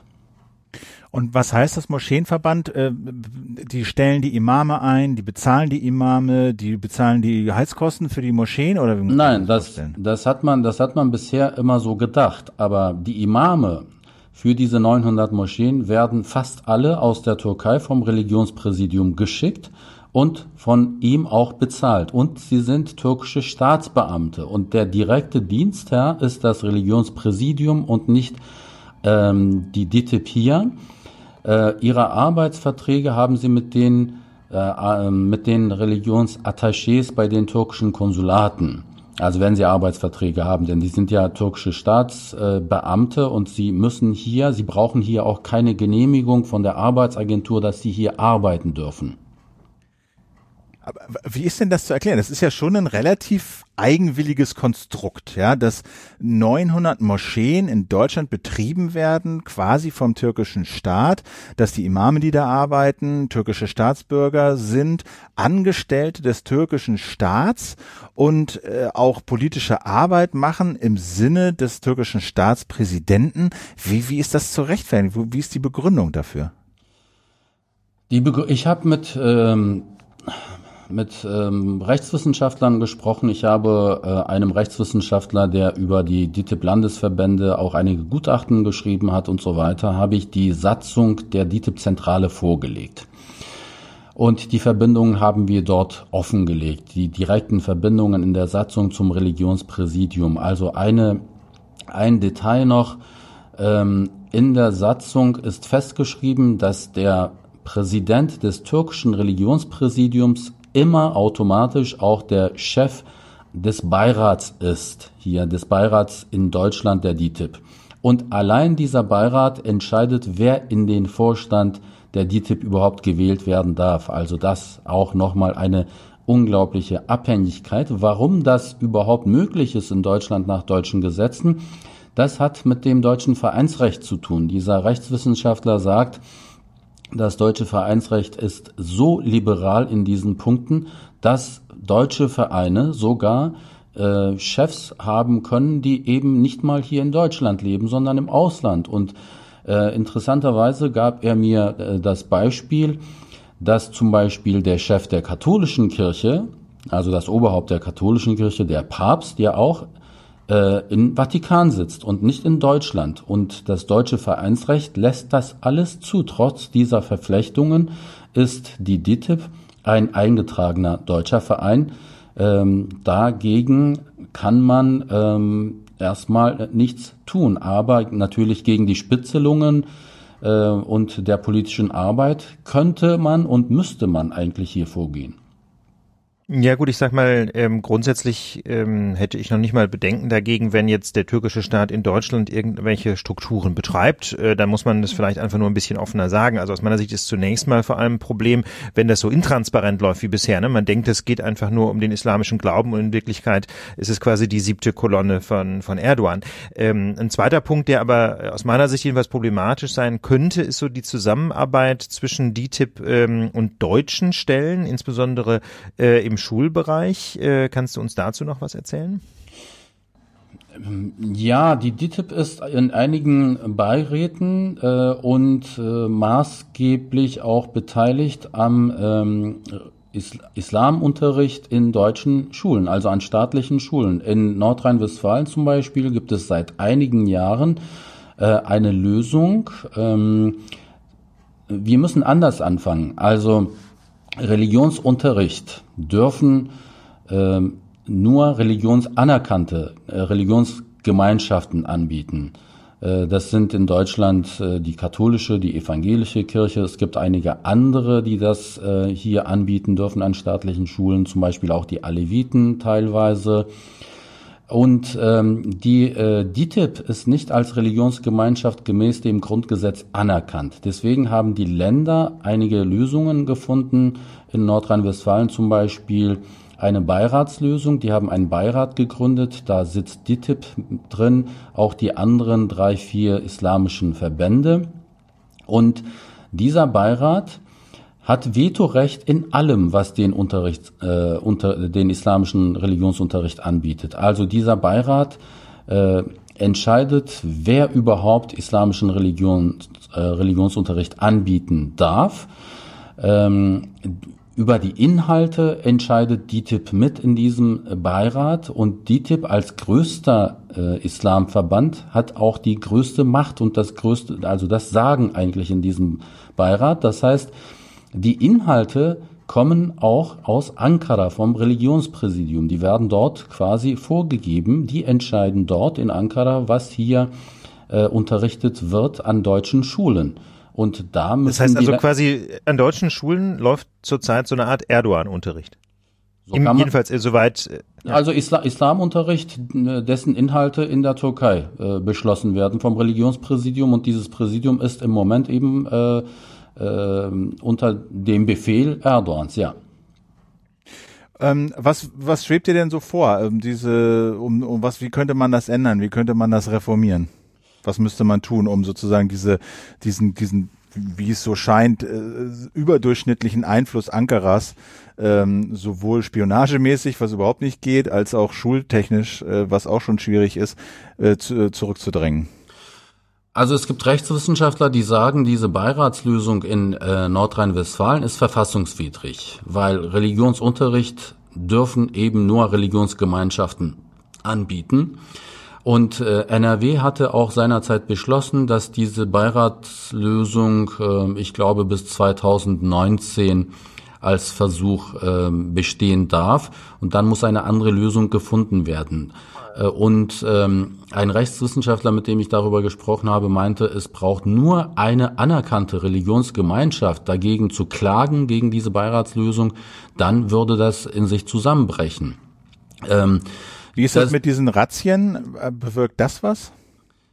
Die Razzien bringen gar nichts. Die Razzien haben damit nichts zu tun. Imame haben äh, gespitzelt und das waren über zehn, die mir äh, zumindest bekannt sind, deren äh, Spionagelisten mir zugespielt wurden und äh, diese Durchsuchungen, die gab es bei vier Imamen. Die anderen wurden vom türkischen Religionspräsidium vorzeitig in die Türkei zurückbeordert, damit sie einer Strafverfolgung äh, entgehen können. Äh, nein, die Bundesländer müssen Lösungen finden. Das Problem ist nur, die Imame, über 900 Imame werden aus der Türkei geschickt, von der Türkei bezahlt. Wenn das aufhört, ist die Frage, wer stellt die Imame zur Verfügung? Es gibt keine Imame, die hier ausgebildet, ausgebildet werden. Und wenn die woanders herkommen sollen, wer bezahlt die? Können die Länder die bezahlen oder nicht? Das sind Probleme. Es gibt in Deutschland mittlerweile fünf Islamzentren, also wo islamische Theologie und, äh, gelehrt wird. Die ersten Absolventen verlassen jetzt erst diese Fakultäten und das sind dann erstmal Theologen. Äh, an dieses Studium äh, müssen sie dann, wenn sie sich dann entscheiden, Imame zu werden, noch eine äh, Ausbildung anschließen, Imam-Ausbildung und die dauert anderthalb Jahre und die gibt es in der Türkei oder in arabischen Ländern, hier in Deutschland nicht. Also das sind die Probleme, vor denen Deutschland steht. Vielleicht noch ein, ähm, ein etwas grundsätzlicheres Thema. Ähm, du hast es gerade schon angedeutet, dass die Aufhebung zwischen den Ämtern des Präsidenten und äh, des Ministerpräsidenten in der Türkei in vollem Gange ist. Ähm, da gibt es jetzt ja auch den Versuch, das quasi nochmal offiziell abzusegnen mit einer Verfassungsreform. Ähm, kannst du uns das zusammenfassen, was Erdogan da plant und wie das einzuschätzen ist? Also es wird am 16. April ein Referendum geben für eine Verfassungsänderung. Erdogan möchte ähm, ja, er möchte die Verfassung dahingehend ändern, dass er das Amt des Ministerpräsidenten abschafft und die Regierungsgeschäfte selbst übernimmt.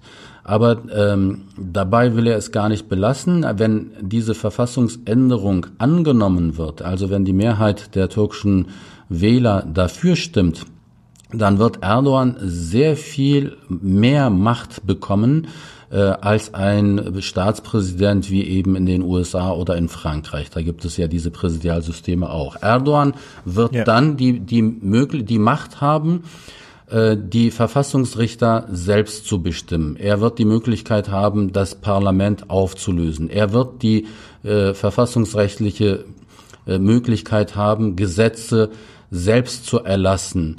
Er wird die Möglichkeit haben, das Parlament komplett aufzulösen, wenn er das denn will. Also das ist nicht. Er will Gesetze erlassen. Er will selber Gesetze erlassen können. Kann, kann er machen per Dekret, ja. Und äh, damit wird das nicht einfach ein Präsidialsystem, wie wir das eben aus äh, auch äh, aus Russland kennen, aus Frankreich, aus äh, anderen Staaten, sondern das wird ein autokratisches System, und Erdogan wird der Alleinherrscher sein.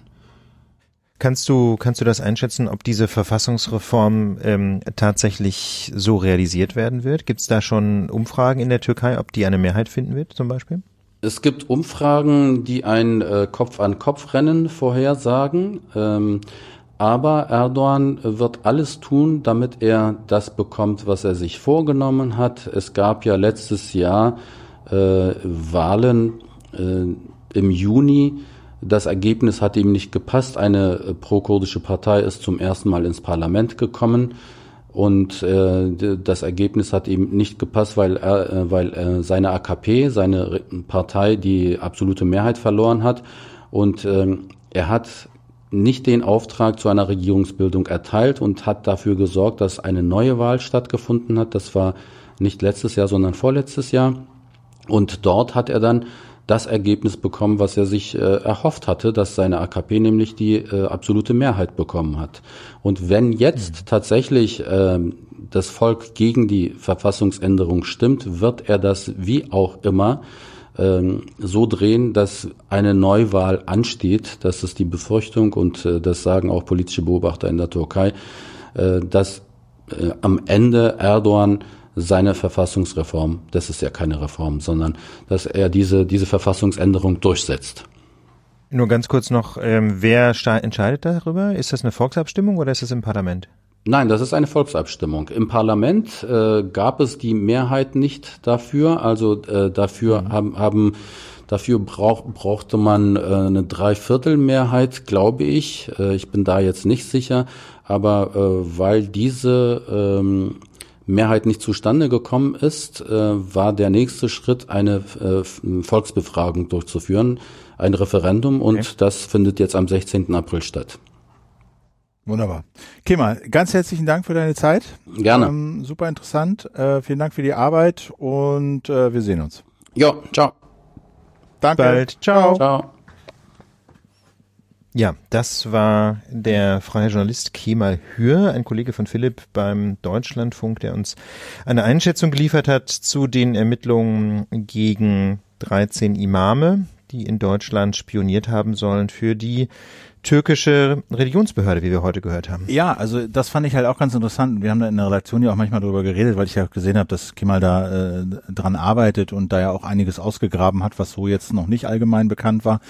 Und das fand ich schon erstaunlich, dass das wirklich nicht irgendwie so äh, latente Nähe zum ja. türkischen Staat gibt, sondern wirklich angestellt, bezahlt, ernannt, entsandt, ja, völlig kontrolliert und ja, und dann muss man ja eben sehen, gibt es noch diese intensive Verquickung ähm, zwischen diesen letztlich Botschaftern des türkischen Staates und deutschen Schulbehörden. Und da finde ich, wird es dann wirklich problematisch. Ne? Also wenn, wenn die Türken jetzt eben oder der türkische Staat in Deutschland so eine Art ähm, Exilpropagandasystem aufbauen würde, wäre das ja schon problematisch genug. Aber wenn er das dann eben auch noch unter dem Deckmantel des deutschen Schulsystems tun kann, dann ist aus meiner Sicht die Schwelle zum Skandal doch eindeutig überschritten. Und deswegen gibt es ja auch schon eine ganze Reihe von Forderungen, Forderungen, äh, die Zusammenarbeit mit DTIP sofort abzubrechen. Nicht? Also das ist ja im politischen Feld jetzt schon in der Diskussion. Das Problem hat ähm, Kemal aber ja auch sehr schön deutlich gemacht. Nicht? Man kann sich die Religionslehrer und die Imame eben auch nicht stricken. Also man hat einfach nicht so wirklich Alternativen. Aber ich hoffe doch sehr, dass ähm, angesichts dieses Skandals jetzt die Botschaft angekommen ist, dass man äh, die Zusammenarbeit mit DTIP jedenfalls für die Zukunft so schnell wie möglich beendet. Wir bleiben bei der Türkei. Oh ja. Mehr oder weniger. Und wir bleiben und ihre, bei Herrn Erdogan. Äh, bei Herrn Erdogan und ihr, der, der Reichweite, der, der, dem, dem langen Arm, den Herr ja. Erdogan zumindest versucht nach Deutschland auszustrecken. Ja. Ähm, wir wollen uns nochmal wieder ganz kurz befassen mit Herrn Böhmermann und ja. seinem damaligen Gedicht, ja, mit dem, was ja auch so ein erstes Thema in unserer Lage war. Die erste große Kontroverse jedenfalls. Ja, genau. Genau, das war wirklich, das muss man sehen. Wir hatten für die vielen Hörerinnen und Hörer, die damals noch nicht am Ball waren, im März vergangenen Jahres das Thema Böhmermann Böhmermann natürlich auch angeschnitten. Und ähm, ganz am Anfang gab es doch da äh, bei diesem bei diesem sogenannten Erdogan-Gedicht das Problem, dass das ZDF das wieder vom Netz genommen hatte. Das heißt, es war kurzzeitig online, wurde dann vom Netz genommen. Und wir hatten dann in der Redaktion mit einer Fassung gearbeitet, die irgendwie so ein bisschen geschönt war. Das heißt, wir hatten das Erdogan-Gedicht, ähm, nee, wir hatten mit einer mit einem Ausschnitt gearbeitet, wo dieses sogenannte Gedicht aus dem Kontext gelöst war. Das heißt also, diese ganze satirische Einbettung hatten wir ursprünglich nicht gesehen und hatten deswegen auch eine etwas schräge Einschätzung geliefert, das muss man so offen sagen. Dann kam völlig zu Recht Kritik in unseren Kommentaren und daraufhin haben wir uns nochmal den Mitschnitt der Sendung quasi komplett angeguckt und ähm, sind dann in der nächsten oder übernächsten Sendung auch zu einem anderen Urteil gekommen. Sehr interessant, äh, wenn man bei der Gelegenheit eben sehen kann, wie wichtig äh, saubere Recherche ist und das war, ähm, da war uns einfach ein Fehler passiert, muss man so deutlich sagen. Und äh, ja, aber ähm, jetzt geht, hat das Ganze natürlich auch seinen Weg vor Gericht gefunden. Philipp. Genau, also es war ja am Anfang so, äh, ähm, muss ich dann auch noch mal eben ganz kurz überlegen.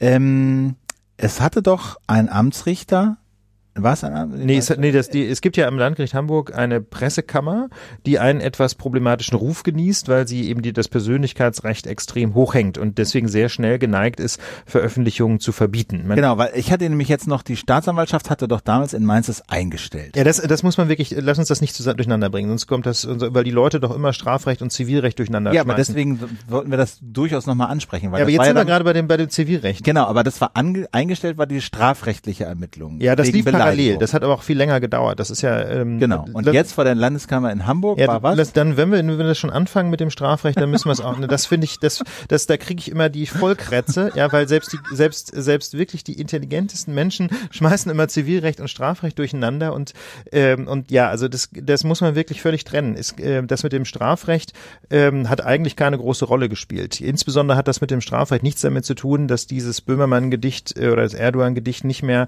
äh, im Internet auffindbar war. Es gab bei der Staatsanwaltschaft Mainz Ermittlungen, die dann irgendwann eingestellt wurden. Das ist im Grunde die ganze Nachricht und damit kann man das auch schon wieder vergessen. Wirklich relevant war in dem ganzen Zusammenhang ähm, dieser Streit vor dem vor dem Landgericht Hamburg, ähm, denn da wie gesagt gibt es eine Zivilkammer, die manche Leute etwas polemisch als Zensurkammer beschreiben und zwar deswegen, weil diese Kammer äh, eben die Neigung hat, die Persönlichkeitsrechte extrem hoch zu hängen und deswegen sehr schnell bereit ist, irgendwelche Meinungsäußerungen zu verbieten.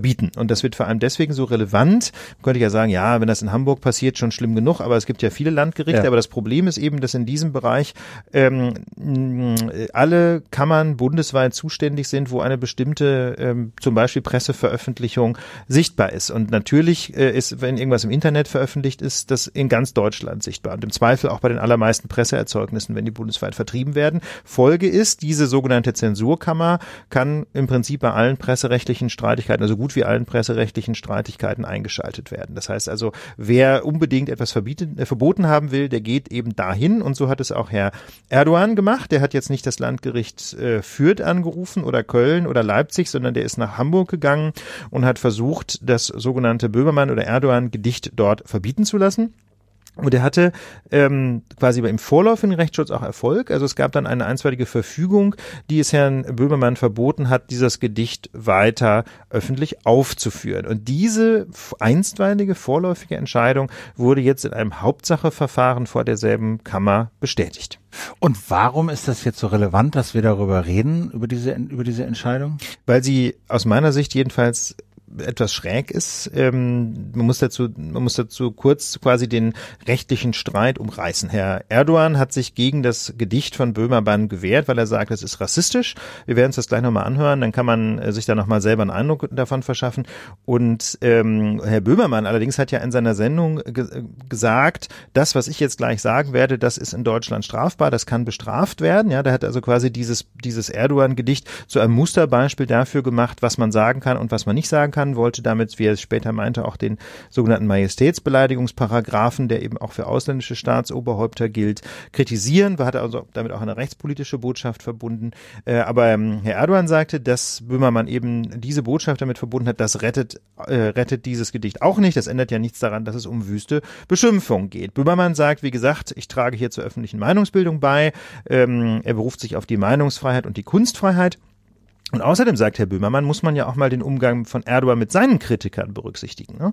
Äh, er verlangt jetzt zwar, dass er selber quasi in Watte gepackt wird, ähm, wenn also ein deutscher Journalist ihn kritisiert oder ein deutscher Satiriker ihn kritisiert, dann wird er ganz nervös, aber ähm, sein Umgang mit Kritikern in der Türkei äh, hat ja noch ein ganz anderes Format. Oh, okay. Und der, äh, der Erdogan wollte es verbieten lassen? So ist es. Das heißt, das verbieten lassen heißt dann, äh, Böhmermann darf es nicht mehr oder es wird genau. überhaupt nicht mehr? Oder? Nee, der Böhmermann darf es dann nicht mehr, mehr verbreiten. Es okay. ist ja im Zivilrecht immer so, dass man äh, gegen irgendwen vorgeht und nur dem kann dann zunächst mal auch okay. was verboten werden. Und wie ist das Ergebnis ausgefallen? Die Richter haben natürlich in der Tat Meinungsfreiheit, Kunstfreiheit und Persönlichkeitsrechte abgewogen und sie haben eine Patchwork-Entscheidung getroffen. Ich glaube, anders kann man das nicht bezeichnen. Sie haben nämlich nicht gesagt, das Gedicht darf weiter ähm, oder wieder verbreitet werden. Sie haben auch nicht gesagt, es ist ganz verboten, sondern sie sagen, Herr Böhmermann darf von den, 28, äh, von den 24 Zeilen seines Erdogan-Gedichts sechs weiter äußern, die anderen nicht. Das heißt also, die Richter versuchen sich im Grunde als die besseren Satiriker, ne, indem sie das Gedicht von 24 Zeilen auf sechs zulässige zusammenstreichen und sie sagen dann, so ist es okay, aber so wie es ursprünglich mal war, ist es nicht okay. Ähm, bevor wir uns das gleich nochmal zu Gemüte führen, ja, ähm, beziehungsweise lass uns das doch jetzt einfach mal. Hören wir das einfach, hören wir, hören wir das, hören wir erstmal äh, komplett. Das Original. Genau, hören wir das Original. jetzt das Original in seiner vollen Schönheit. Man muss sagen, ich habe so ein bisschen seine Anmerkung rausgeschnitten, ja, ja sondern wirklich um, nur den Text. um es, um es aufs wirklich auf das, auf das pure, auf die pure Poesie zu reduzieren. Wobei man muss wirklich diese, diese Anmerkung muss man immer im Hinterkopf haben. Er hat gesagt, was jetzt kommt, ist in Deutschland strafbar ja. und so. Ja. Genau, deswegen sage ich es nochmal. Was wir jetzt hören, ist sozusagen äh, die äh, kondensierte Poesie. Sackdoof, feige und verklemmt ist Erdogan der Präsident. Sein Gelöt stinkt schlimm nach Döner, selbst ein Schweinefurz riecht schöner. Er ist der Mann, der Mädchen schlägt und dabei Gummimasken trägt. Am liebsten mag er Ziegen ficken und Minderheiten unterdrücken. Kurden treten, Christen hauen und dabei Kinderpornos schauen. Und selbst abends heißt's statt schlafen Fellatio mit 100 Schafen. Ja, Erdogan ist voll und ganz ein Präsident, mit kleinem Schwanz. Jeden Türken hört man flöten, die dumme Sau hat Schrumpelklöten. Von Ankara bis Istanbul weiß jeder, dieser Mann ist schwul, pervers, verlaust und so viel Recep Fritzel Priklopil. Sein Kopf so leer wie seine Eier. Der Star auf jeder Gangbang-Feier, bis der Schwanz beim Pinkeln brennt. Das ist Recep Erdogan, der türkische Präsident. So, das war natürlich nicht, das war natürlich nicht nett. Nicht die wir, feine Englisch. Wir, wir hören uns jetzt mal an, äh, was das Gedicht, äh, wie das Gedicht klingt in der Interpretation des Landgerichts Hamburg, Pressekammer. Sackdoof, feige und verklemmt ist Erdogan der Präsident. Er ist der Mann, der Mädchen schlägt und dabei Gummimasken trägt und Minderheiten unterdrücken, Kurden treten, Christen hauen. Das war's. Das war's. Hat einen etwas expressionistischen Anklang. Die Hamburger Dada-Kammer.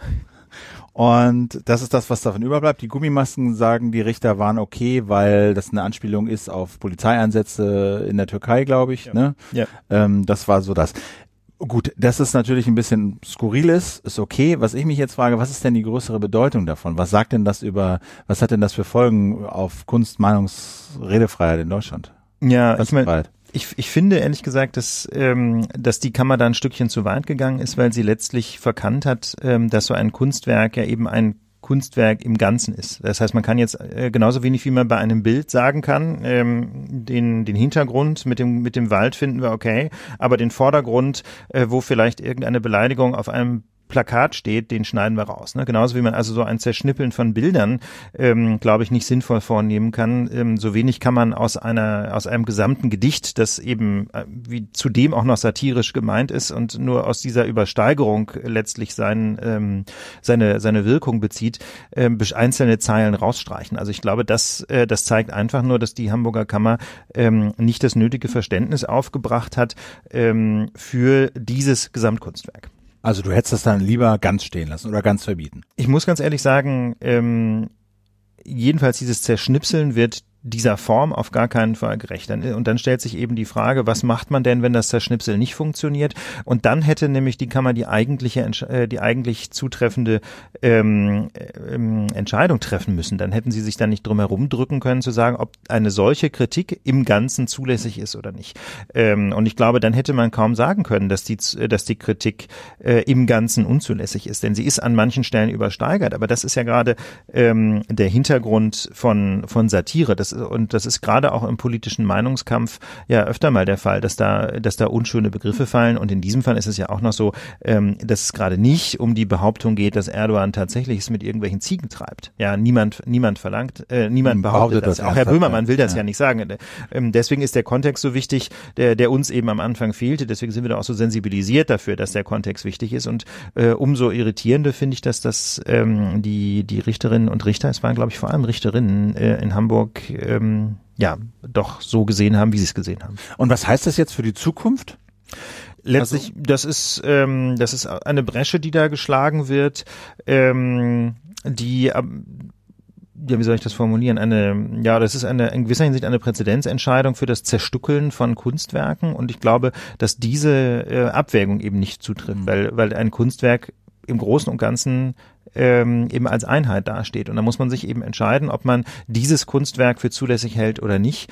Ähm, das ist ja so ein bisschen so, als wenn man bei einer Demonstration hingehen würde und sagen würde, ja, ihr könnt schon demonstrieren, aber bitte ohne Plakate. Ja, das macht ja irgendwie auch keinen Sinn mehr. Das heißt also, genau wie man bei einer, bei einer Demonstration ähm, die Meinung oder die, äh, die, die, die Kommunikationswirkung ja schon den Veranstaltern überlassen muss, genauso denke ich, kann man jetzt nicht hingehen, bei einem satirischen Gedicht äh, einzelne Passagen zu streichen und andere stehen zu lassen. Also ich Mich hat die Entscheidung nicht überzeugt, ähm, zumal sie eben, glaube ich, auf diese Art und Weise auch dem eigentlichen Problem ausgewichen sind, ob das Böhmermann-Gedicht als solches zulässig ist, dass diese einzelnen Behauptungen über Erdogan möglicherweise zulässig sind, ähm, das oder, nicht oder, oder auch nicht, ja. äh, ist vielleicht gar nicht mal die entscheidende Frage, sondern das steht eben eigentlich als ganzes Gedicht und ob das nun zulässig ist oder nicht, ist bislang nicht entschieden, wenn man ehrlich ist. Okay, haben wir es, glaube ich, ne? Das denke ich mal. Wir haben ja. noch eine Kur Kurzmeldung. Ja, wir haben noch so ein paar kurze Sachen. Ja, ich glaube, das, ähm, also wir, wir hatten, wir haben noch äh, überlegt, der NSAUA, ja, ja der also NSA-Untersuchungsausschuss. Da, da finde ich, muss man jetzt nicht so viel zu sagen. Ich würde nur dazu Folgendes sagen. Also ja. der die Merkel war ja da. Lass, ne? lass uns nur ganz kurz einsortieren, Philipp, worum es geht. Ja, genau. Also es geht um den NSA-Untersuchungsausschuss. Ja. Es gab jetzt äh, ne, 131, glaube ich, Sitzungen. Äh, letzte Zeugin war Angela Merkel, Bundeskanzlerin, die diese Woche da war und mehrere mhm. Stunden lang befragt wurde. Und es ging irgendwie darum, ja, was, was wusste sie wann hat, hat sie was unternommen, um das zu stoppen, dieses Abhören, weil sie auch sagte, ne, Abhören unter Freuden geht gar nicht 2013 und daran wurde sie natürlich gemessen. Ja. ja, oh, weil die Realität sah nämlich völlig anders aus, nämlich dass nicht nur die NSA irgendwie die, die Deutschen abgehört hat, sondern dass auch noch ihr BND, über den sie mit dem Kanzleramt eigentlich die Dienstaufsicht hat, auch noch mitgeholfen hat, nämlich Freunde abzuhören und auch in Deutschland abzuhören. Und auch für die NSA spioniert hat. Und auch noch im Auftrag der NSA spioniert Stichwort Selektoren. Ne? Ja, das also war vielleicht der größte Skandal. So, ja. dass die NSA quasi so Suchwörter geliefert hat, äh, die, die der BND dann sozusagen äh, angewendet hat und damit Verkehre durchsucht hat. Genau, und das wissen wir alles nur, weil es 131 Sitzungen des NSA-Untersuchungsausschusses gab und das ist eigentlich auch die gute Nachricht. Also natürlich ähm, ist es auch dem Ausschuss nicht gelungen, wirklich genau zu beleuchten, was der BND gemacht hat und vor allem, ähm, wer dafür dann politisch verantwortlich war. Also diese Aufklärung ist extrem schwierig, weil eben so Geheimdienste systematisch versuchen, Graubereiche zu schaffen und auszunutzen. Aber ähm, wir wissen doch immerhin eine ganze Menge mehr. Insofern aus meiner Sicht ist der NSA-Untersuchungsausschuss Ausschuss äh, eine Sternstunde des Parlamentarismus. Was hast du denn erfahren? Na, wir haben immerhin erfahren, dass es diese intensive Zusammenarbeit zwischen BND und NSA tatsächlich gab. Und wir haben erfahren, äh, in welchem Ausmaß der BND sich nicht ans Recht hält. Also wirklich wie im Grunde, dass da, dass da quasi anarchische Zustände herrschen. Und das finde ich ist auch weit über die Einzelfälle hinaus äh, eine sehr interessante Botschaft, dass man eben einen solchen Dienst nicht effektiv kontrollieren kann. Und das haben ja auch mehrere dieser Zeugen gesagt, dass sie tatsächlich, ich glaube, Merkel selber hat das auch gesagt, dass sie über den Ausschuss tatsächlich auch eine Menge noch erfahren und gelernt hat. Ähm, ich finde nur, also Merkel, die Befragung selber hat jetzt nicht viel erbracht. Na, die Merkel-Befragung hat nicht viel, nicht viel erbracht. Nee, die Merkel-Befragung hat nicht viel erbracht. Ich finde, sie hat aber nochmal gezeigt, wo das Problem liegt. Nämlich, dass Merkel sagt, ihr wurden halt Informationen gegeben, äh, ja, oder eben auch nicht gegeben. Sie hat dann irgendwann davon erfahren. Aber insgesamt ist so ein Bild entstanden von, wir vertrauen unseren Leuten. Hm. So, ja, sie vertraut ihren Mitarbeitern die, im Bundeskanzleramt.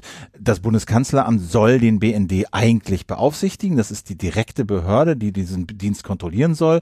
Da wird aber auch so der, der, der wird so der Eindruck erweckt, ja, wir vertrauen unseren Leuten und warten eigentlich darauf, dass der BND sich meldet, wenn es irgendwas zu kontrollieren gibt.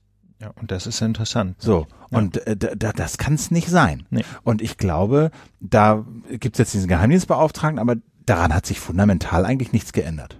Da hat sich überhaupt nichts dran geändert. Äh, Im Gegenteil werden bestimmte Aktionen des BND durch das neue BND-Gesetz ähm, legalisiert, aber die Aufsicht wird eigentlich eher dadurch erschwert, äh, dass es ja noch ein weiteres Kontrollgremium geben soll. Ne? Sondern jetzt wird ja noch in Karlsruhe ein weiteres, allerdings völlig, ähm, völlig unzureichendes Kontrollgremium geschaffen. Wir wollen das jetzt nicht alles wieder aufgreifen. Ja. Es gibt dazu eine Folge vom letzten Oktober, äh, eine, wo wir das neue BND-Gesetz ganz ausführlich diskutiert haben. Also wer sich für Details erinnert, äh, interessiert, der kann das dann nochmal nachschauen. Außerdem ähm, wird ja die Gesellschaft für Freiheitsrechte Verfassungsbeschwerde einlegen gegen das BND-Gesetz. Da schmieden wir gerade eine Koalition. Ich kann da noch nicht ganz viel dazu sagen, aber es gibt ähm, eine erfreulich, wird eine erfreulich breite Koalition von NGOs geben, äh, von Bürgerrechtsorganisationen, die zusammen mit der GFF dagegen vorgehen. Wunderbar.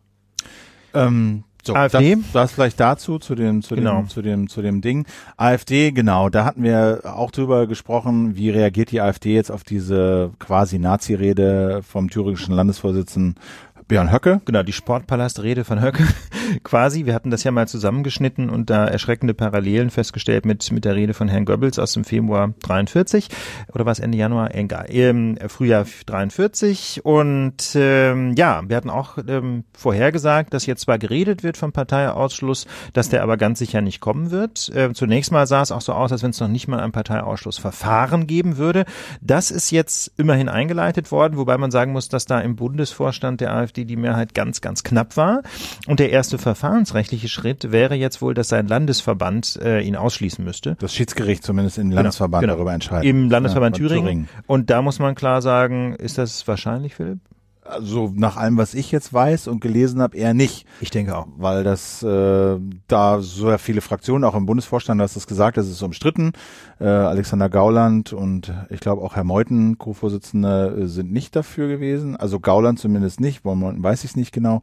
Aber das ist zumindest sehr umstritten. Und was ich halt interessant finde, ist, ja, was soll das jetzt für einen Zweck haben? Manche sagen, äh, auch Frauke Petri macht das nur, um quasi wieder ein bisschen Aufsehen zu erregen und über dieses Ausschlussverfahren wieder von sich reden zu machen, um sich auch so ein bisschen vielleicht symbolisch abzugrenzen von diesem rechten Rand, von dem extrem rechten Rand, den Höcke ähm, da verkörpert. Aber ob sie jetzt wirklich so von mit vollem Herzen dahinter steht und das echt für ein Problem hält, ich kann es mir nicht vorstellen. Also es ist so halt echt schwer zu einschätzen. Wenn man ganz ehrlich ist, wissen wir es natürlich ja, nicht. Ich teile da subjektiv auch deine Einschätzung, Philipp. Das, ich nehme das auch keinen Millimeter ab, aber ähm, der Fairness halber muss man sagen, letztlich kann man natürlich auch zum Beispiel Frau Petri nicht in den Kopf schauen. Was man aber, glaube ich, schon beobachten kann, ist die Strategie, die dahinter steht. Ähm, das ist nämlich die der rechten Projektionsfläche. Ne? Denn das haben wir ja, wir haben das eben am Beispiel Martin Schulz er, erläutert. Also je weniger klar man sich in einem bestimmten Punkt verhält, desto mehr politische Attraktivität kann man unter Umständen erreichen, je nachdem, um welche Frage es geht. Aber in diesem Fall zum Beispiel ist es für die AfD wahnsinnig praktisch, wenn sie einerseits so extrem rechte Leute wie Herr Nöcke in ihren Reihen hat, formal, sich aber zugleich von denen abgrenzt. Denn die Leute, die vielleicht eigentlich eher bürgerlich ticken, keine Nazis sind, aber aus irgendeinem Grunde meinen, sie müssen mal ultra rechts wählen, ähm, die können sich dann damit trösten, ja, die AfD, die hat da so ein paar schwierige Leute, aber die distanziert sich ja auch von denen alles im grünen Bereich. Und die richtig harten Nazis können die AfD wählen, weil sie sich sagen, ja, super, Höcke ist dabei.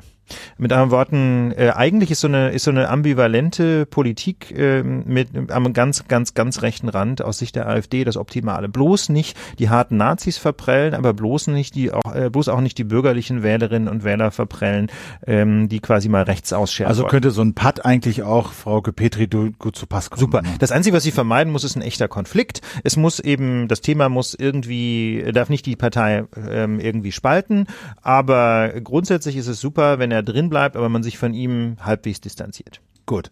Ähm, noch kurz zwei, drei Sätze zu dem, was so, so Trump gerade verbockt. Trump der Woche. Trump der Woche. Er hat sich, wo hat er eine Rede gehalten? Er hat eine Pressekonferenz gegeben, weil er seinen Sicherheitsberater entlassen musste. Genau. Und womit fangen wir an? Pressekonferenz? Naja, das war so ein bisschen das Übliche. Ähm, er hat gesagt, bei uns läuft alles super rund. Alles super. Die Maschine ist wie geölt, Weiße Haus, es lief nie besser. Von Chaos keine Spur. Außer er hat Chaos geerbt. Das war so ein bisschen widersprüchlich. Genau. Das, ja, er hat natürlich, genau, wenn Chaos, dann hat er, dann stammt es von Obama. Ja. Ne? Und also das ist, ähm, ich glaube, der, der, das ist jetzt ein bisschen schwierig, das jetzt einfach nur so kurz zusammenzufassen. Wenn überhaupt, müsste man da O-Töne spielen, weil das schon wieder so völlig surreal ist. Das machen wir aber dieses Mal mal nicht, weil wir ja versprochen haben, auch nicht zu viel Trump. Aber wie gesagt, den, den Trump der Woche müssen wir euch schon liefern. Das ist nämlich der, der Rücktritt seines nationalen Sicherberaters, äh, Sicherheitsberaters Herrn Flynn. Herr Flynn war nur 24 Tage im Amt. Er ist gestolpert darüber, dass er mal ausnahmsweise nicht, nicht so sehr die Öffentlichkeit belogen hat, sondern sogar seine eigenen Leute. Nämlich zu der Frage, ob er ähm, während der Wahlkampfzeit intensive Kontakte mit dem russischen Botschafter in Washington gepflegt hat. Da hat er den Vizepräsidenten Pence falsch informiert und der war daraufhin verständlicherweise sauer, dass, wie gesagt, Herr Flynn seine eigenen Leute nicht so richtig äh, ins Bild setzt. Ich glaube, Flynn hat gesagt, dass er Kontakte hatte, aber als er genau. gefragt genau. wurde, wurde, hast du denn auch über Sanktionen geredet? Hat er gesagt, nein. Er hat ihn, er hat so sinngemäß gesagt, dass er sich mit denen über seinen Urlaub unterhalten ja. hat. Ne? Nach dem Motto so ein freundlicher Talk über Belanglosigkeiten und in Wirklichkeit aber ähm, ging es eben um substanzielle Fragen. Und das heißt also, der hat seinen eigenen Leuten, in diesem Fall dem Vizepräsidenten, dem späteren die Unwahrheit gesagt und das wurde deswegen so peinlich, weil Pence damit dann äh, ins Fernsehen gegangen ist und immer wieder Flynn verteidigt hat. Mit anderen Worten, der hat den jetzt, also Flynn hat den Vizepräsidenten auf diese Art und Weise auch noch öffentlich Doppelt blamiert. Ja, und daraufhin hatte dann äh, Donald Trump offensichtlich ähm, das Vertrauen verloren. Aber nun könnte man natürlich sagen, okay, ist halt so der typische Sumpf von Menschen, die letztlich im politischen Geschäft nicht die nötige Erfahrung mitbringen und auch nicht die nötige persönliche Integrität, okay. Aber dahinter steht ja eine viel interessantere Story. Es geht nämlich, ähm, äh, oder diese Kontakte sollen ja zeitweise äh, auch schon stattgefunden haben zwischen anderen Trump-Beratern, nicht Herrn Flynn, anderen Leuten und dem russischen Geheimdienst und zwar zu der Zeit, als äh, als noch Wahlkampf war und gerade als ähm, jedenfalls immer wieder die Gerüchte aufkamen, dass ähm, die Upsala, was ist das denn hier? Äh, wo eben Gerüchte aufkamen, ähm, dass der russische Geheimdienst tatsächlich die Trump-Kampagne unterstützt, ne? zum Beispiel durch Hacks bei der Demokratischen Partei. Und das sind halt die Riesenfragezeichen. Ne? Also diese Gespräche von Flynn, die fanden, glaube ich, in dieser Transitionsphase statt, also nach der Wahl und vor der Inauguration. Aber diese Gespräche der anderen Mitarbeiter fanden halt schon vorher statt. Da gibt's eine ganze Menge Aspekte. Rausgekommen ist das auch, weil die NSA diese russischen Geheimdienstleute überwacht hat. Mhm. Und jetzt, äh, ich weiß nicht, ob sie die Audiodateien, aber zumindest die Transkripte, äh, glaube ich, geleakt sind oder haben sie nur, ich glaube, die Inhalte sind noch nicht gar nicht ganz, ganz klar. Tatsache ist nur, dass die quasi diese Informationen ja, weißt du, er hat sich unterhalten mit diesen Geheimdienstleuten, die kamen aus den Geheimdiensten. Ja, und zwar ähm, die New York Times zitiert vier verschiedene Mitarbeiter von Sicherheitsbehörden, unter ja. anderem FBI, ähm, die dann wiederum aus diesen Berichten zitieren. Also die die die Mitschriften der Telefongespräche sind als solche, soweit ich das noch nicht, noch nicht bekannt. bekannt nee. Ne? nee, sondern nur die Bottomline und ähm, also quasi das das Ergebnis des Ganzen und ähm, da dürfen wir uns, glaube ich, darauf einstellen, dass da in den nächsten Tagen und Wochen weitere Berichte Berichte hochpoppen werden, ähm, wie eng denn wirklich die Kontakte zwischen dem Trump-Team und russischen Geheimdienstkreisen Ja, und worüber die geredet haben, weißt du? Ja. Also wenn die da in dieser, in dieser heißen Phase mit russischen Geheimdienstlern Kontakt hatten, als die irgendwie die Demokraten gehackt haben, womöglich sich da, weiß ich nicht, ausgetauscht. Man will es gar nicht Man, man will es gar nicht wissen. Ich meine, wir ahnten es von vornherein, aber so. dass es jetzt tatsächlich so kommt und ähm, ja, und dann, wenn es denn so wäre, dann müsste man auch endgültig sagen, wäre WikiLeaks natürlich völlig delegitimiert. Ne? Dann hätten sie sich nämlich letztlich zum Propagandaarm äh, der russischen Hacker-Szene gemacht, äh, der russischen Staatshacker. Also es ja. gab ein Interview mit dem Autor dieses Textes in The Daily, diesem Podcast, den ich auch schon mal empfohlen habe, also von der New York Times. Und da hat er halt auch seine ganzen Fragezeichen noch aufgeblättert äh, an den Sachen, an denen sie jetzt noch dran sind. Ja. Und er meint, da werden wir auf jeden Fall, jeden Fall weiterarbeiten. Äh, was haben die, worüber haben die geredet? Haben die sich koordiniert? Äh, was haben die Trump-Leute eventuell den, den, äh, den Russen gesagt? Haben sie sie angeleitet? Also tausend Fragezeichen. Vielleicht ist auch gar nichts dran. Vielleicht ist auch gar nichts passiert und am Ende kommt gar nichts raus und alles ist nur heiße Luft. Aber danach sieht es im Moment nicht aus. Nee. So viel vielleicht ähm, für den Blick nach Amerika. Und damit, glaube ich, haben wir die Lage der Nation abschließend erörtert. Genau. Ja. Mir kam noch zwei Sachen noch, zwei kurze Sachen. Ja. Mir kam noch ein, äh, eine Frage rein, ein Tweet, ich weiß nicht, das ist jetzt ein bisschen spontan. Lieblingspodcast war die Frage, was hören wir denn so für Podcasts? Ich weiß nicht, wie ist das bei dir? Magst du da ein bisschen aus dem Nähkästchen plaudern? Äh, ich höre ja ehrlich gesagt, äh, das ist jetzt, glaube ich, nicht so breiten interessant. Ich höre ja total gerne iOS Developer Podcasts. Ja, ne? Ich höre ja so Marco genau. Arment, Under the Radar höre ich gerne. Äh, ich habe früher ganz viel Core Intuition gehört, momentan so ein bisschen weniger. Das ist auch so ein Podcast von Indie-Developern aus Amerika. Ähm, und was höre ich denn noch hier? Ich schaue mal gerade so nebenbei in meinen Podcast-Player. Äh, das höre ich zum Beispiel sehr, sehr gerne. Ähm, Genau, und dann gibt's noch einen hier, wo sieht der? Ich schau mal gerade, wo ist er denn? Genau, und ähm, ja, nee, Under the Radar, glaube ich, und ähm, und Core Intuition sind so die beiden Techie-Podcasts, die ich höre. The Daily habe ich jetzt mal reingehört. Ich war nicht ganz so begeistert, weil ähm, weil ich es ein klitzekleines bisschen oberflächlich fand. Irgendwie, ich glaube, da muss sich die New York Times einfach noch finden. So, das ist, das kann noch werden, aber da war ich bislang noch nicht ganz so begeistert. Bin eher so ein bisschen eingeschlafen dabei. Ah, okay. Ähm, ganz großartig ist natürlich This American Life, aber ja Klassiker, das sind ja. so die großen Dinger, ne? Genau. Ich scroll ja auch mal durch, ähm, ob, ob ich noch irgendwas halt. Ich höre ja und was ich ehrlich gesagt äh, wirklich sehr sehr gerne höre, ähm, was kein Podcast im engeren Sinne ist, Hintergrund im Deutschlandfunk. Ne? Den habe ich als Podcast ja. abonniert. Das finde, das ist finde ich ein, ein, ein, eines der besten Formate überhaupt im deutschen im deutschen Radio. Da in 20 Minuten mal ein Thema ausführlich zu beleuchten. Das gelingt jetzt nicht immer, aber ähm, in sagen wir mal acht von zehn Fällen finde ich die Sendung wirklich herausragend gut. Ja, ich scroll ja auch nochmal durch. Das sind natürlich so die üblichen Verdächtigen, also NPR rauf und runter. Äh, Fresh Air höre ich ganz gerne, früher mehr, jetzt weniger. Äh, die Freak Show vom geschätzten äh, Kollegen Tim Brittlauf aus der Metaebene, da bin ich regelmäßiger Hörer. Äh, ist halt länglich, muss man ein bisschen Geduld haben, ja. aber ich finde es äh, in der Regel sehr unterhaltsam und auch informativ. Ähm, genau, die Elementarfragen finde ich auch sehr schön. Ja. Von, von, unseren, von unseren geliebten Kollegen, geschätzten Kollegen von 4000 Hertz. Hertz ja. Genau, äh, erscheint finde ich zu selten. Ja.